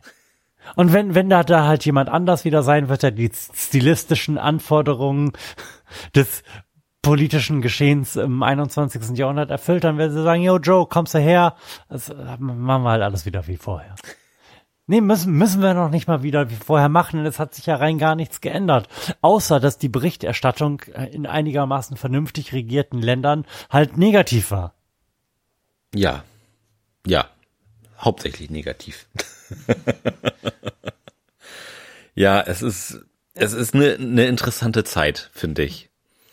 Also die, die letzten vier Jahre waren spannend, finde ich, sich, sich das anzugucken, mhm. auch, auch wie, wie die Wählerschaft von, von Trump auch, auch immer noch so vehement hinter ihm steht, obwohl er gerade den, die ihn gewählt haben, auch wirklich, sage ich mal, teilweise auch den Boden unter den Füßen weggezogen hat. Ne? Da ist es, es scheint ja, sage ich mal, eine der Kern, der Kernelemente zu sein, irgendwie, der, der Trump wieder schafft, alles zu ignorieren, was er macht und tut und ihn trotzdem zu wählen. Mhm. Ja, wir, wir, wir sprachen da ja, glaube ich, schon ausschweifend drüber, dass das halt einfach so eine, so eine rein identitätspolitisch, tribalistisch geprägte Entscheidungslage ist, mhm. die da stattfindet und nicht irgendwie auf Basis der realen, irgendwie, weiß ich nicht, ökonomischen Verhältnisse, die da so an den Start gebracht werden. Aber das ist im Grunde auch nichts anderes als in Deutschland. Da wählen halt auch alle gegen ihre eigenen Interessen immer die CDU das, es macht kein, es ist im Grunde kein Unterschied in meinen Augen mehr, außer die Stilfrage. Ja, und die, ich, zu einem gewissen Grad kann ich ja sogar nachvollziehen, dass, dass Leute irgendwie Trump gewählt haben. Irgendwie, er ist irgendwie ein, ein in Anführungszeichen ein self-made man. Mhm. Er ist ein kleiner Prolet, er ist, er ist ein bisschen assi, er ist, er ist ein bisschen dumm so, und das mhm. so in, in, in Kombination ist sicherlich was, wo sich viele Amerikaner auch mit identifizieren können. Und von daher klar, kann, wählen die Leute genauso wie ja auch Leute jetzt Kanye West wählen, der, der ja auf, auf einigen Wahlzetteln kurioserweise draufsteht. Mhm. Okay, äh, gehen wir, gehen wir da kurz weg. Ja, bitte. Und dein, dein favorisierter äh, Kanzlerkandidat der CDU, der auf dem jetzt ja nicht mehr stattfindenden Parteitag hätte gekrönt werden sollen? Ah, richtige Frage. Scheiße sind sie irgendwie Möcht, alle. Ne? Ich wollte gerade sagen, möchtest du Armin Laschet, der bereits zu seiner Zeit als Bildungsminister ähm, sich dadurch hervorgetan hat, dass er als er einmal die Noten von Schülern verloren hat, einfach gewürfelt hat? Oder möchtest du Friedrich Merz, den, Faschist mit Herz. den, den sympathischen Vertreter des oberen Mittelstands? Oder möchtest du Norbert Röttgen, zu dem ich jetzt überhaupt gar nicht so viel Negatives sagen kann, außer dass er sich auch damals, als das mit Snowden war, nicht durch eine angenehme Position hervorgetan hat, aber sich dann ja quasi in der Atlantikbrücke neu erfunden hat. Ach, weißt du, ich finde so ein, so ein Würfelaspekt, finde ich eigentlich mal gar nicht schlecht. Das bringt also ein bisschen, bisschen Spice, sag ich mal, in, in die deutsche Politik. Das ist ja die letzten 400 Jahre mit, Ange mit Angela Merkel relativ sicher auch durch äh, turbulentes Fahrwasser gesteuert worden. Jetzt mal so ein bisschen Aufregung, sage ich mal. Man muss immer irgendwie nach England gucken oder nach Amerika gucken oder nach Frankreich gucken, es aber irgendwie ein bisschen spannend ist. So und da ein bisschen, bisschen Spannung in Deutschland, das wäre mal wieder was. Also bist, möchtest du gerne Armin Laschet? Ja, selbstverständlich. Also ich freue, ich, ich würde mich ja wirklich derbe über einen geilen Lagerwahlkampf zwischen äh, Olaf Scholz und Friedrich Merz freuen. Zwei Kandidaten der FDP gegeneinander. das wäre richtig super. Also Merz, den finde ich einfach nur komplett zu 100 Prozent unsympathisch. Ja, wenn es jetzt nach Sympathie geht. Ja. Außerdem ist es, außerdem das vergisst man ja auch irgendwie immer wieder. Es ist ja völlig egal, wie wir den finden. Wir würden ja sowieso niemals die CDU wählen, Nein. selbst wenn sie den Wendler aufstellen würden. Egal. Ja, der hat sich ja auch einen Aluhut aufgesetzt, habe ich gehört. Ja, irritierend. Also nein, irritierend, was für große Wellen das geschlagen hat. Das ist ja sowas, von dem ich jetzt normalerweise sagen würde, das hätte ich im Grunde eigentlich gar nicht mitbekommen, mhm. wenn es nicht aber sehr, sehr groß auf Twitter gespielt worden wäre und Natascha mich dann sogar dazu genötigt hätte, diese irritierende Oliver Pocher Sendung mit seinem Manager anzuschauen. hast du hast du dir das sagen? Nein, ich habe das nicht gesehen. Ich habe das nur äh, fragmentweise gesehen in irgendwelchen Instagram Best of Clips. Der Mann das, war offensichtlich komplett verzweifelt, nachvollziehbarerweise. Ja. Ich habe ihm auch geglaubt, dass er in den letzten vier Stunden irgendwie mit 29 Anwälten telefoniert hat, die ihm alle das Gleiche gesagt haben. Ähm, was ich da allerdings sehr, sehr befremdlich war, war, dass er irgendwann gesagt hat, dass er das ja schon mit länger mitbekommen hätte, dass irgendwie mit dem was nicht stimmt. Der hätte schon seit zwei Wochen oder so angefangen, so merkwürdige Aussagen zu tätigen und wäre immer krass geworden. Und dann denke ich mir, okay, zwei Wochen, zwei Wochen brauchst du dein komplettes Weltbild oder die Karriere über Bord zu werfen. Mhm. muss ja sagen, das hat ja schon auch so ein durchaus optimistisches Momentum zu sagen, okay, ich setze, ich gebe das alles auf, was ich hier hab, mhm. auf, obwohl das gerade irgendwie steil bergauf bei mir geht, weil ich an eine Sache glaube und setze mich irgendwie in die USA ab. Ja. Also jetzt mal ganz im Ernst, so, so viel Optimismus musst du erstmal aufbringen, zu sagen, ich glaube so sehr an eine Sache oder ich kämpfe so sehr gegen irgendetwas. Ja, irgendwas. Gegen das, gegen die da oben. Ja, ich bin bereit, so sehr gegen das Establishment zu kämpfen, dass ich alles, was ich hier habe, hinter mir lasse und mich absetze nach Nordkorea. Keine Ahnung, also. Mm, da und, musst du schon relativ viel Vertrauen in die Sache haben. Du, und du musst, du darfst nur zwei Wochen brauchen, um diese Entscheidung zu fällen.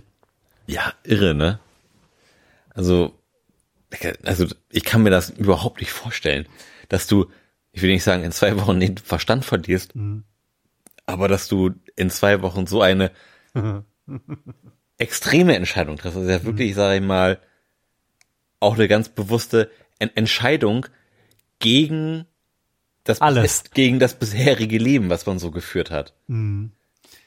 Denn ich sag mal, der ist ja vielleicht irgendwie verstrahlt, aber er, er wird ja sicherlich in irgendeiner Weise gewusst haben, dass er damit jetzt nicht nur auf Liebe stößt, sondern wahrscheinlich hau hauptsächlich eher auf Ablehnung. Ja, aber da glaube ich, das ist, das muss dem, wenn, wenn er zu dem Zeitpunkt noch gelebt hat, egal gewesen sein. Weil, gelebt wenn, hat? Ja, ja, warte, warte. Wenn du der Wendler bist, dann bist du das gewöhnt, dass du von allem Feedback, was du bekommst, irgendwie 99% Shitstorm hast. Den mag ja im Grunde niemand. Der hat so drei bis sechs Fans und das reicht ja auch, um irgendwie über die ja, Runde zu der ist Aber im Grunde, im Grunde, wenn, wenn der auf Facebook irgendwas gepostet hat oder auf Twitter, ich weiß nicht, ob der überhaupt Twitter hat, keine Ahnung. Aber wenn der irgendwas in Social Media reingehauen hat, dann hat er doch 95% negatives Feedback zurückbekommen und er hat das überlebt. Und ich glaube, dann, dann hast du dich Das, nach das Jahren. härtet einen Ja, natürlich genau. ab. Nach Jahren von sowas hast du dich doch, doch irgendwie in eine Welt zurückgezogen, die trotzdem funktioniert und in der du trotzdem Recht hast und ein Künstler bist, der, was hat er gesagt, hunderte von Werken geschaffen hat. Ja. Hunderte von Werken. Also ich glaube, da ist man in der Unterhaltungsbranche sowieso tendenziell anfälliger für, für sowas als, also gerade für, irgend, für irgendwelche abseitige ESO-Scheiße. Ja, das, Ich meine, da, da können wir bei den Beatles anfangen. Wenn, wenn du dich in so einer Welt befindest, in der du halt krass abgekapselt so vom, vom normalen Leben der Leute da draußen bist und aus dir heraus funktionierst und auch die Überzeugung haben musst, dass das, was du tust, irgendwie richtig ist. Und du so eine kreative Leistung aus dir heraus gebierst quasi. Ne?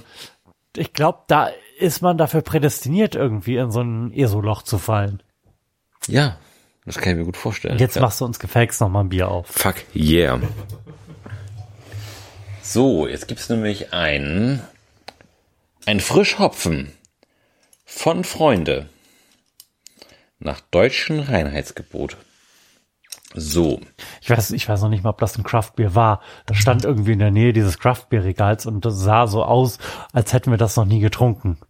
Das haben wir auf jeden Fall noch nicht getrunken. Sehr gut. So, unser Jahrgangsbier. Jedes Jahr zur Hopfenernte holen wir ganz früh morgens die ersten Dolden und brauen sie direkt ein. Frischer Halletauer Mittelfrüh gibt diesem Bier seinen Charakter. Prost auf unsere Hopfenpflanzer in Deutschland. Ah ja. Es ist ein saisonales Bier mit sieben Prozent. Ich wollte gerade fragen. Nicht schlecht. Du, es, es scheint mir ein Craftbeer zu sein. Auf der Rückseite ist ein Instagram-Kanal verlinkt. Stimmt, und das ist ja das offensichtlichste Kriterium dafür. Genau. du, schauen wir mal, was Ja, er sagt. Mach mal, mach mal auf. Oh, ich reich mal mein Glas rüber. Unbedingt.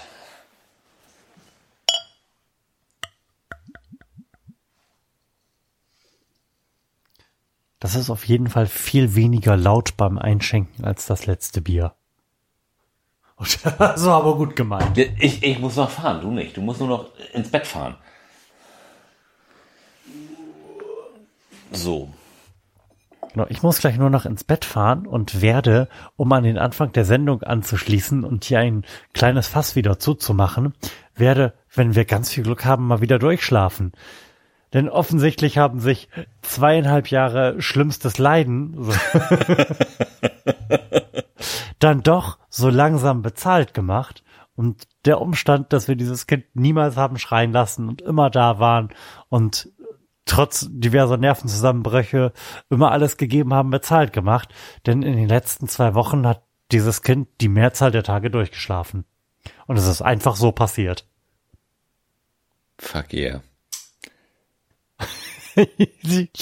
ich blicke auf mein Glas, was keinerlei Krone hat. Ich blicke auf Lars Glas, was nur aus Krone besteht. Und wünsche mir ein bisschen mehr Maß und Mitte bei dir. So. Das riecht. Ich finde, es riecht nach einem Kellerbier. Es riecht, Süßlich? es riecht wahnsinnig stark nach Hefe. Hefe, so eine he- hefigen Süße, oder? Ja. Wo wir gerade von Hefe sprechen, ich habe ähm, Du hast noch Hefe bekommen im Laden. Ich habe noch Hefe bekommen. Denn die Leute drehen ja alle wieder durch. die Leute sind verrückt. Äh, jetzt wird wieder gekackt und gebackt in deutschen Haushalten. Nein, ich habe jetzt letztens für Natascha, denn sie wollte etwas für ihre Kollegen haben, ähm, Zimtschnecken gemacht. Ah, oh. Ganz hervorragend. Es ist, das ist super einfach, super wartungsfrei und super lecker. Das äh, kann ich auf jeden Fall nur empfehlen. Auf der Kochbarseite Zimtstecken. Das Rezept super einfach lecker. Darauf Prost. Prost.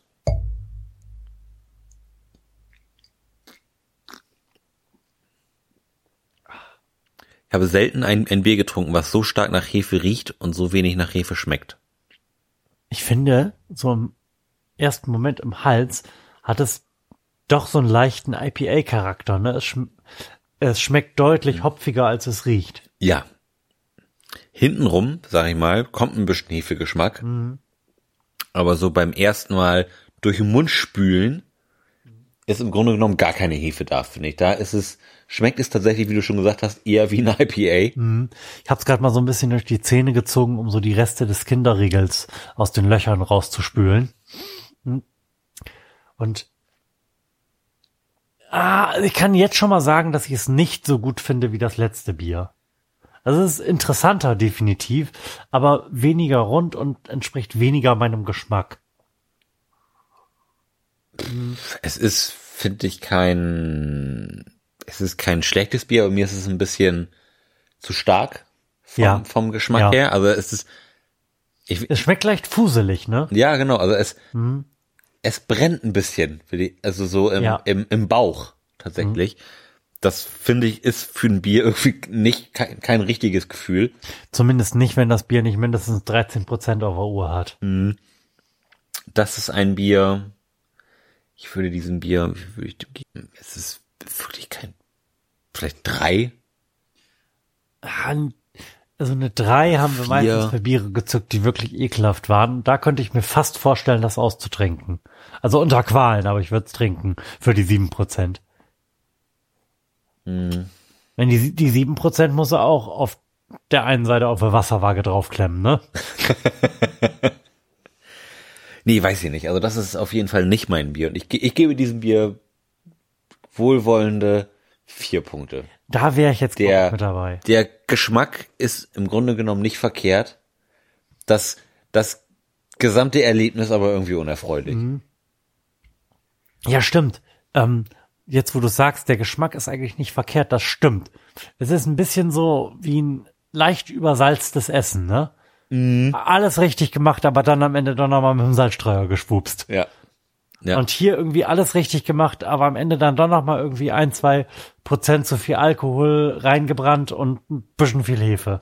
Ja, also ich, also das Bier so mit mit fünf Prozent vielleicht oder viereinhalb oder so, das wäre glaube ich ganz lecker.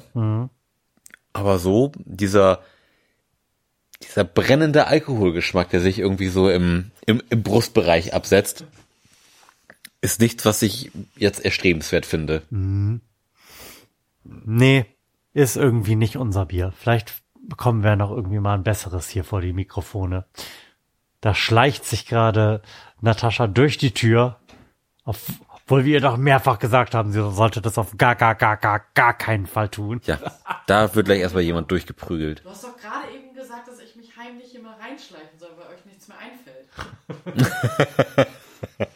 Uns fällt schon sehr, sehr lange nichts mehr ein, aber das hat uns ja noch nie davon abgehalten, weiter in Mikrofone zu sprechen. So. Lars, hast du denn noch dringende Themen, die du Ja, unbedingt eins, mal hier eins auf jeden Fall, nämlich, dass die Ärzte ein neues Album rausgebracht haben. Das ist auf jeden Fall eins meiner Highlights in diesem Jahr gewesen. Da habe ich mich Okay. seit seitdem quasi im letzten Jahr durch die zwei Songs, die sie veröffentlicht haben, angekündigt haben, dass es irgendeine Art von ja, einer neuen einer, einer neuen Platte, eine neue Tour, dass sich da was tut, war ich wahnsinnig heiß, denn das ist irgendwie wirklich der der Soundtrack meiner Jugend gewesen. Jetzt ist es äh, vergangenen Freitag endlich soweit ruhig hier bleiben. endlich soweit gewesen, dass, dass das Album draußen ist und dann, und dann ist es tatsächlich auch noch ein tolles Album geworden.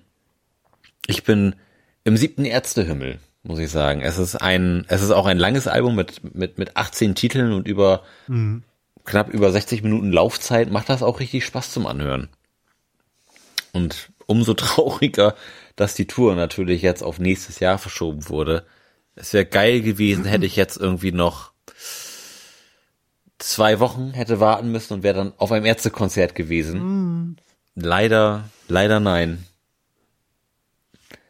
Hast, hast du dieses Album in irgendeiner Weise gesehen, gehört, Ja, also konsumiert?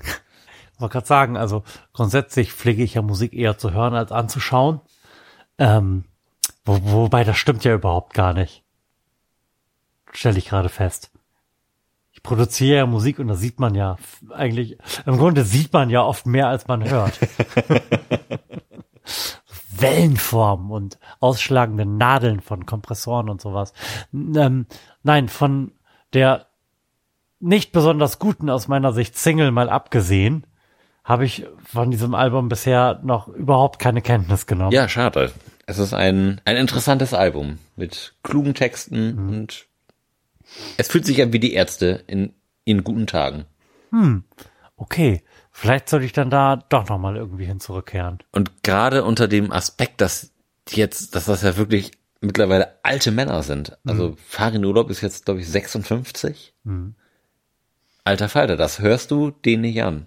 Und sie haben ja letztens auch die Tagesschau eröffnet. Das fand ich auch ganz, ganz Oh ja, das habe ich wahrgenommen, ja. Ja, mhm. das fand ich auch cool. Und dann haben sie ja auch ein, ein Interview gegeben. Da hat, hat man ihnen aber angemerkt, dass sie da, sag ich mal, ich will nicht sagen Maulkorb hatten, aber dass man, dass sie schon drüber Eine nachdenken Ansage mussten, bekommen haben. was sie sagen dürfen und was nicht. Mhm.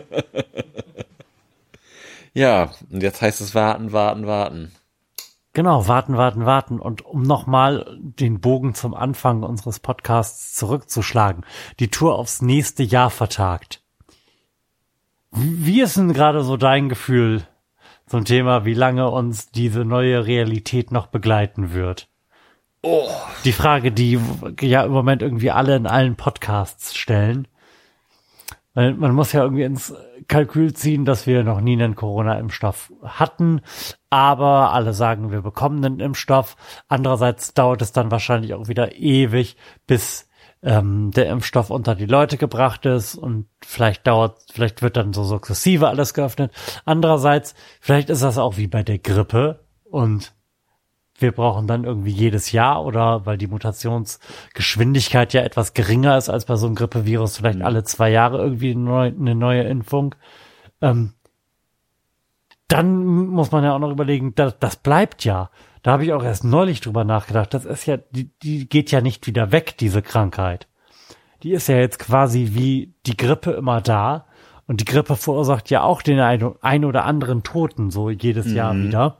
Und auch bei Corona wird sich dann ja, wenn es sich dann so herausstellen sollte, dass man diese Impfung ständig auffrischen muss, mit fortdauernder Zeit eine gewisse Impfmüdigkeit einstellen. Mhm. Und dann wird's möglicherweise irgendwie in fünf oder sechs Jahren wieder alles schlimm, weil die Leute vergessen haben, sich zu impfen und wir haben wieder, wieder volle, volle Intensivstationen. Also das, einfach mal in die Zukunft so in Gedanken vorzuschreiben, hat mich jetzt nicht unbedingt zu einem froheren Menschen gemacht, möchte ich mal sagen. Weil alles kapriziert sich so irgendwie auf diesen, diesen undefinierten Zeitpunkt von, wir werden irgendwann einen Impfstoff haben und dann, ja, und was ist dann? Das, diese Frage wird irgendwie sehr, sehr wenig gestellt und noch weniger beantwortet, was denn dann ist. Was ist denn dann, wenn wir einen Impfstoff haben? Was denn dann? Lars, was ist denn dann? Wenn wir einen Impfstoff haben, können wir, können wir dann auf ein Ärztekonzert wieder gehen oder wie wird das sein? Ja, bestimmt. Da, da gehe ich von aus. Ich denke, ja, Florian, voll, ja, ich habe dir gerade auch nee, nicht so gut zugehört, aber ja, zu den Ärzten gehen wir. nee, also ich, ich denke, dass wir jetzt auf jeden Fall noch einen beschissenen Winter haben werden. Wir werden auch noch ein beschissenes Frühjahr haben. Aber dann sag ich mal, wird sich ja auch irgendwo ein, ein Impfstoff auftun, dann liegt es ja auch in also, der. okay, das, äh, du, du gehst auf jeden Fall davon aus. Ja, schon. Okay. Und, ähm, sag mal, dann liegt es ja auch in, in der Natur der Sache, dass wenn die Temperaturen wieder so ein bisschen kommen, mhm. dass dann die Infektionszahlen auch wieder zurückgehen. Daher glaube ich, dass wir zumindest wieder einen okayen Sommer haben. Und sich, sag mal, sag mal, wenn du irgendwie im März oder April vielleicht sich so der erste Impfstoff ankündigt, dann hast du ja durchaus auch im Moment Zeit, den unters Volk zu bringen, mhm. bis wieder, sag ich mal, die Corona-Saison losgeht. So, von daher glaube ich, dass du das dann erstmal wieder im Griff hast. Das, das kann ich mir schon vorstellen. Mhm. Und was machst du so mit dieser Erkenntnis, dass das ja bleiben wird? dass das jetzt einfach ein Erreger ist, der immer da sein wird, mal gefährlicher sein wird und mal nicht. Ja, das sollte man sich sicherlich Gedanken machen, ob man da nicht sich dann auch regelmäßig impfen lässt, so, so es denn möglich ist, denn es ist schon deutlich weniger geil, als irgendwie eine Grippe zu haben. Mhm. Also in meinem Alter bin ich mir sicher, eine Grippe durchaus überstehen zu können, Mhm. unfallfrei.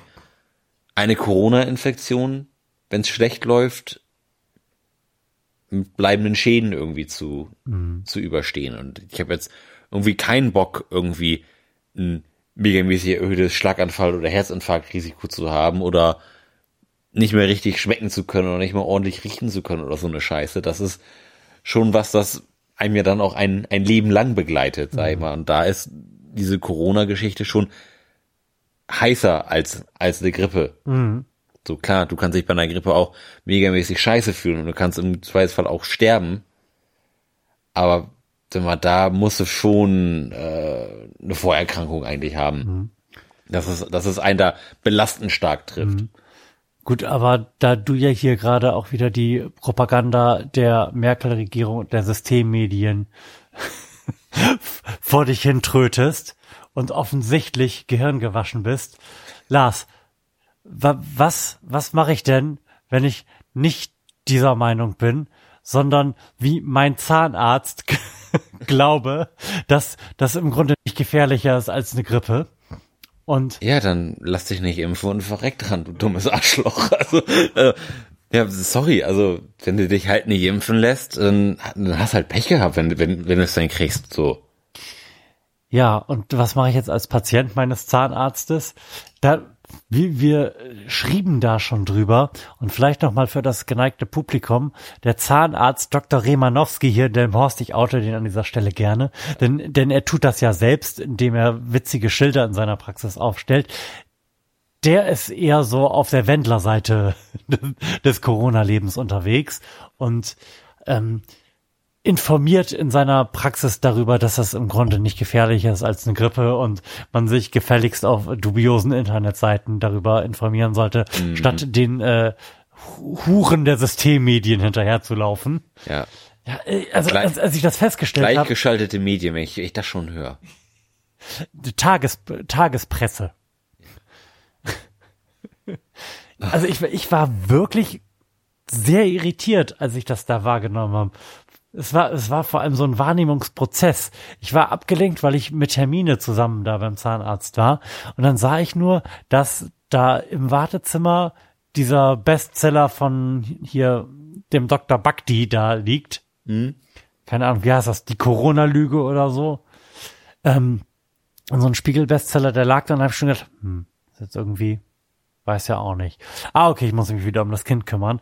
Und irgendwann sah ich dann aber, dass dieses Buch ähm, vor einem ähm, vor einem A4-Ständer stand, wo dieser Text mit Bezugnahme auf die gleichgeschalteten Systemmedien und die Tagespresse und das Merkel-Regime rumlag. Und da war ich dann wirklich ein bisschen durcheinander. Und ich habe dann beim Rausgehen auch festgestellt, dass selbiges Schreiben auch direkt am Tresen nochmal ausgelegt ist. Also er scheint das irgendwie ernst zu meinen. Was machst du denn dann? Und, ja, was mache ich denn dann? Ich mag den ja eigentlich, den Zahnarzt. Und Ja, aber der hab da auch jetzt nicht so viel schlechte Erfahrung gemacht. Trotzdem neige ich sehr, sehr stark dazu, den vielleicht mal bei der Ärztekammer zu melden. Ja, also, das, also, ja, ich, das kann, ich kann mir das wirklich nicht erklären, wie man gerade als Mediziner da irgendwie so, so komisch sein muss. Also, da hat das ja irgendwie auch, Nee, du weißt doch, du weißt doch, dass man mit steigender Intelligenz eigentlich weniger davor gefeit ist, in so Verschwörungslöcher reinzufallen, als wenn man ein bisschen doof im Kopf ist. Weil du, es ist ja so, du hast irgendwie eine Meinung zu einem Thema, ist, ist ja im Grunde so, ist vorgefertigt und in aller Regel hinterfragst du die auch nicht, sondern bleibst dann so in deinen Bahnen und klügere Leute legen sich halt einfach nur irgendwie elaboriertere Strategien zurecht, ihren Wahn zu verargumentieren. ja, man macht ja im- immer Witze darüber, dass Zahnärzte keine richtigen Ärzte sind und ich sag mal, da scheint es auf jeden Fall irgendwie so zu sein. Wie heißt der Arzt nochmal? Dr. Remanowski. Guten Dr. Tag. Dr. Remanowski ist auf jeden Fall ein dummes Arschloch. Und du meinst, ich sollte den wechseln? Ja. Also, mit Okay. so, also so- solchen Leuten würde ich kein Geld geben. Wer weiß, wofür die dieses Geld benutzen. Stimmt. Vielleicht schicken sie es dem Wendler in die USA. Ja, Ich, ganz im Ernst, als ich das mitbekommen habe mit dem Wendler, da habe ich kurzzeitig überlegt, ob ich mir nicht Telegram installiere und einfach mal so ein, so ein bisschen bei dem im Telegram rumlurke, um mal zu gucken, was da so passiert. man da auch Leute aktiv beschimpfen. Nein, nein, nein, nicht aktiv bestimmt, da fliegst du ja raus. Das ist ja, du musst ja, du musst ja, Die du musst Zensur? Ja, ja ich wollte gerade sagen, du musst ja auf Telegram sein, weil das das einzige nicht zensierte Medium ist, aber du fliegst dann selbstverständlich raus, weil Das ist jetzt. weil davon ja vom Hausrecht Gebrauch gemacht werden das kann. gefällt mir aber ja, gar aber nicht. äh, aus reinen Unterhaltungsgründen würde ich da irgendwie zweimal am Tag aufs Handy gucken. Oh, ich weiß nicht, Aber- ob aber ich ob glaub, da würde ich Gehirnblut Wahn, kriegen. Wahn aushalte. Also ich finde das schon Facebook belastend, irgendwie diese ganzen Aschgesichter, die da kommentieren und schwurbelige Geschichten verbreiten. Ich habe ich hab da eine Lösung für gefunden. Facebook nicht mehr anmachen. Ja, ich habe ich hab ein neues Handy und ich habe einfach mein Passwort sowohl bei Twitter als auch bei Facebook nicht eingegeben, weil ich mich nicht dran erinnere.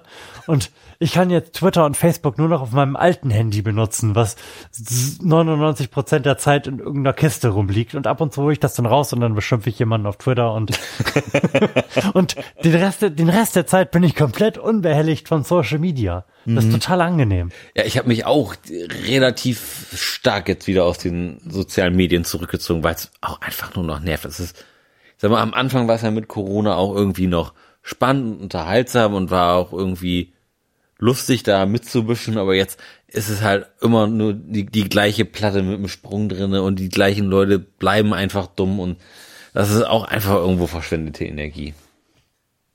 Zwischenzeitlich kann ich, kann ich nicht an mir halten, dann beschimpfe ich mal wieder jemanden irgendwie in einer komischen Dame Horse Gruppe und dann ist auch erstmal wieder Pause. Also, das, das, das gibt mir nichts mehr. Meinst du, wir haben jetzt so langsam Peak-Bekloppte oder wird jetzt mit dem neuen Lockdown dann nochmal auch Ja, eine, eine zweite du- Welle an Doofen nach oben gespült? Ja, da hast du auf jeden Fall noch doofe. Ah, Das war, kommst nicht, da kommst nicht drum rum, du. Also,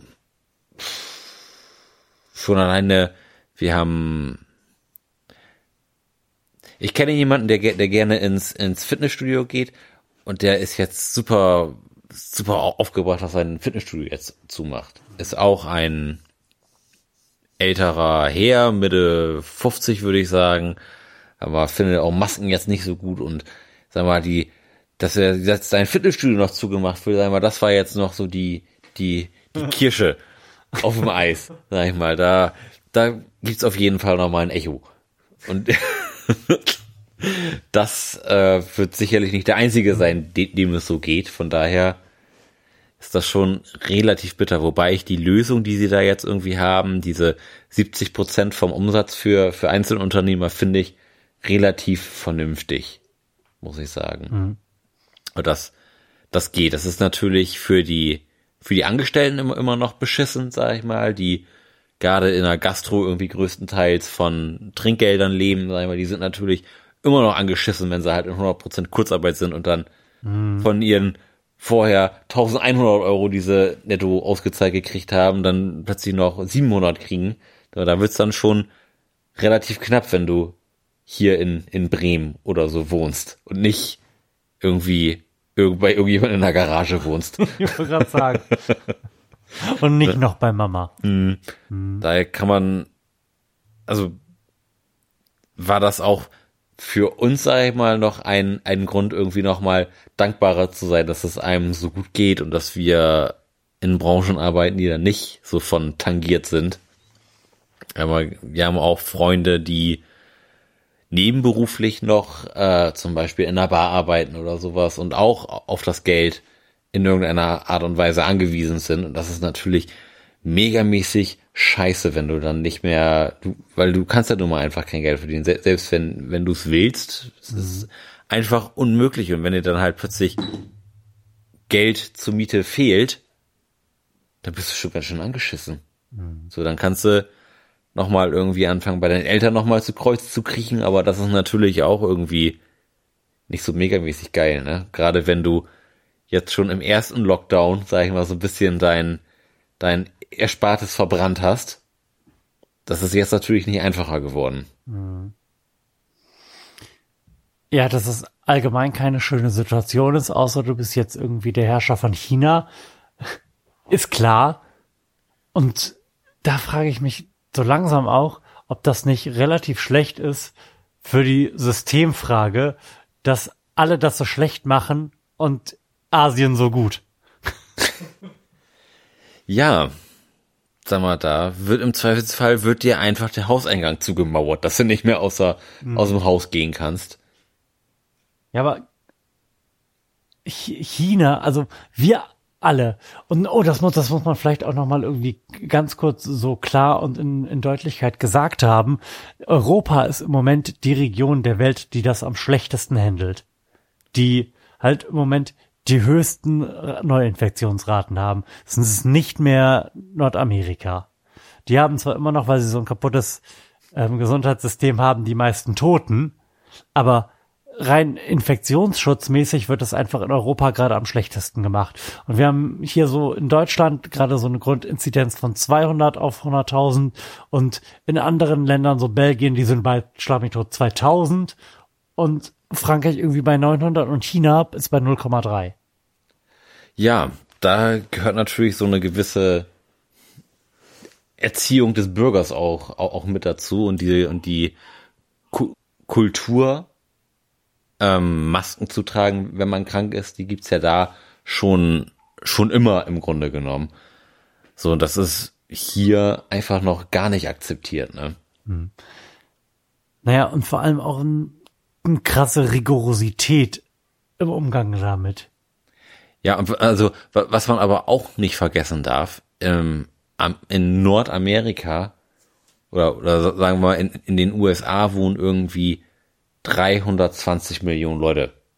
So. Und in Deutschland wohnen 80 Millionen. So, aber sagen wir, die schon die, die Dichte der Bevölkerung ist ja schon ein immenser Unterschied. Ja, von daher finde ich, ist das immer so ein bisschen schwer zu Ja, vergleichen, klar. wenn man, wenn man sagt, oh, da ist es jetzt irgendwie besser, auch wenn es, ist, man, man kann es nicht vergleichen. Ja, gut, Eu- Europa ist, ist so viel dichter Ja, mein, als, als Amerika. Mein, mein Punkt war, war auch eher, dass äh, zu- Schlag mich tot, sowohl 2000 als auch 200 zu 0,3 ein äh, relativ frappanter Unterschied ist. Ja. Und ich das wirklich irgendwie schwierig finde, so auch insbesondere vor der Überlegung, dass wir möglicherweise vor einem chinesischen Jahrhundert stehen, dass es nochmal so auf diese Systemfrage ein total neues Licht wirft und man sich so als, wenn man jetzt hier Risikogruppe ist, durchaus genötigt fühlen könnte, zu denken, ja gut, das mit der Freiheit, wenn das jetzt, wenn der Preis ist, dass ich potenziell oder irgendwie meine Peers alle wegsterben, weiß ich nicht, ob ich das haben muss. Ja, die, die asiatische Kultur hat es halt irgendwie inne, eher ein bisschen selbstloser zu sein, ne, oder ein bisschen sich, sich selbst zurückzunehmen für, für andere. So, das ist jetzt hier eher nicht so gegeben. Ne? Ja, du, du reduzierst das irgendwie auf so eine kulturelle Frage. Jetzt einfach mal, nur weil da wieder drei Leute krank geworden sind, eine neun Millionen Stadt in den Lockdown zu schicken und neun Millionen Tests innerhalb von drei Tagen zu machen, ist jetzt keine kulturelle Frage, sondern halt einfach eine Frage der Herangehensweise und der Ernsthaftigkeit. Und da China irgendwie das einzige Land sein wird, was in diesem Jahr mit, was dieses Jahr mit einem Wirtschaftswachstum verlassen wird, mu muss man sich halt einfach die Frage stellen, ist das besser? Die haben auf jeden Fall Bock gehabt, ne? Also, ja, Also das, das, das wirft einfach ja, gern, vor ja. dem Hintergrund dieser potenziellen Konkurrenz von zwei sehr, sehr unterschiedlichen Systemen und politischen Realitäten ein relativ schlechtes Weltbild äh, Bild auf die eine Seite dieser Geschichte. Ja, ist- ja klar, zu, zu welchem Preis, ne? Zu welchem Preis? Ja, so, so ist das halt, wenn man ein Regime führt, ne? Sehr schön. Da ist alles möglich. Aber Lars, Mhm. wollen wir den Leuten erzählen, was wir illegalerweise demnächst tun werden? Auf keinen Was Fall. teasern? Okay.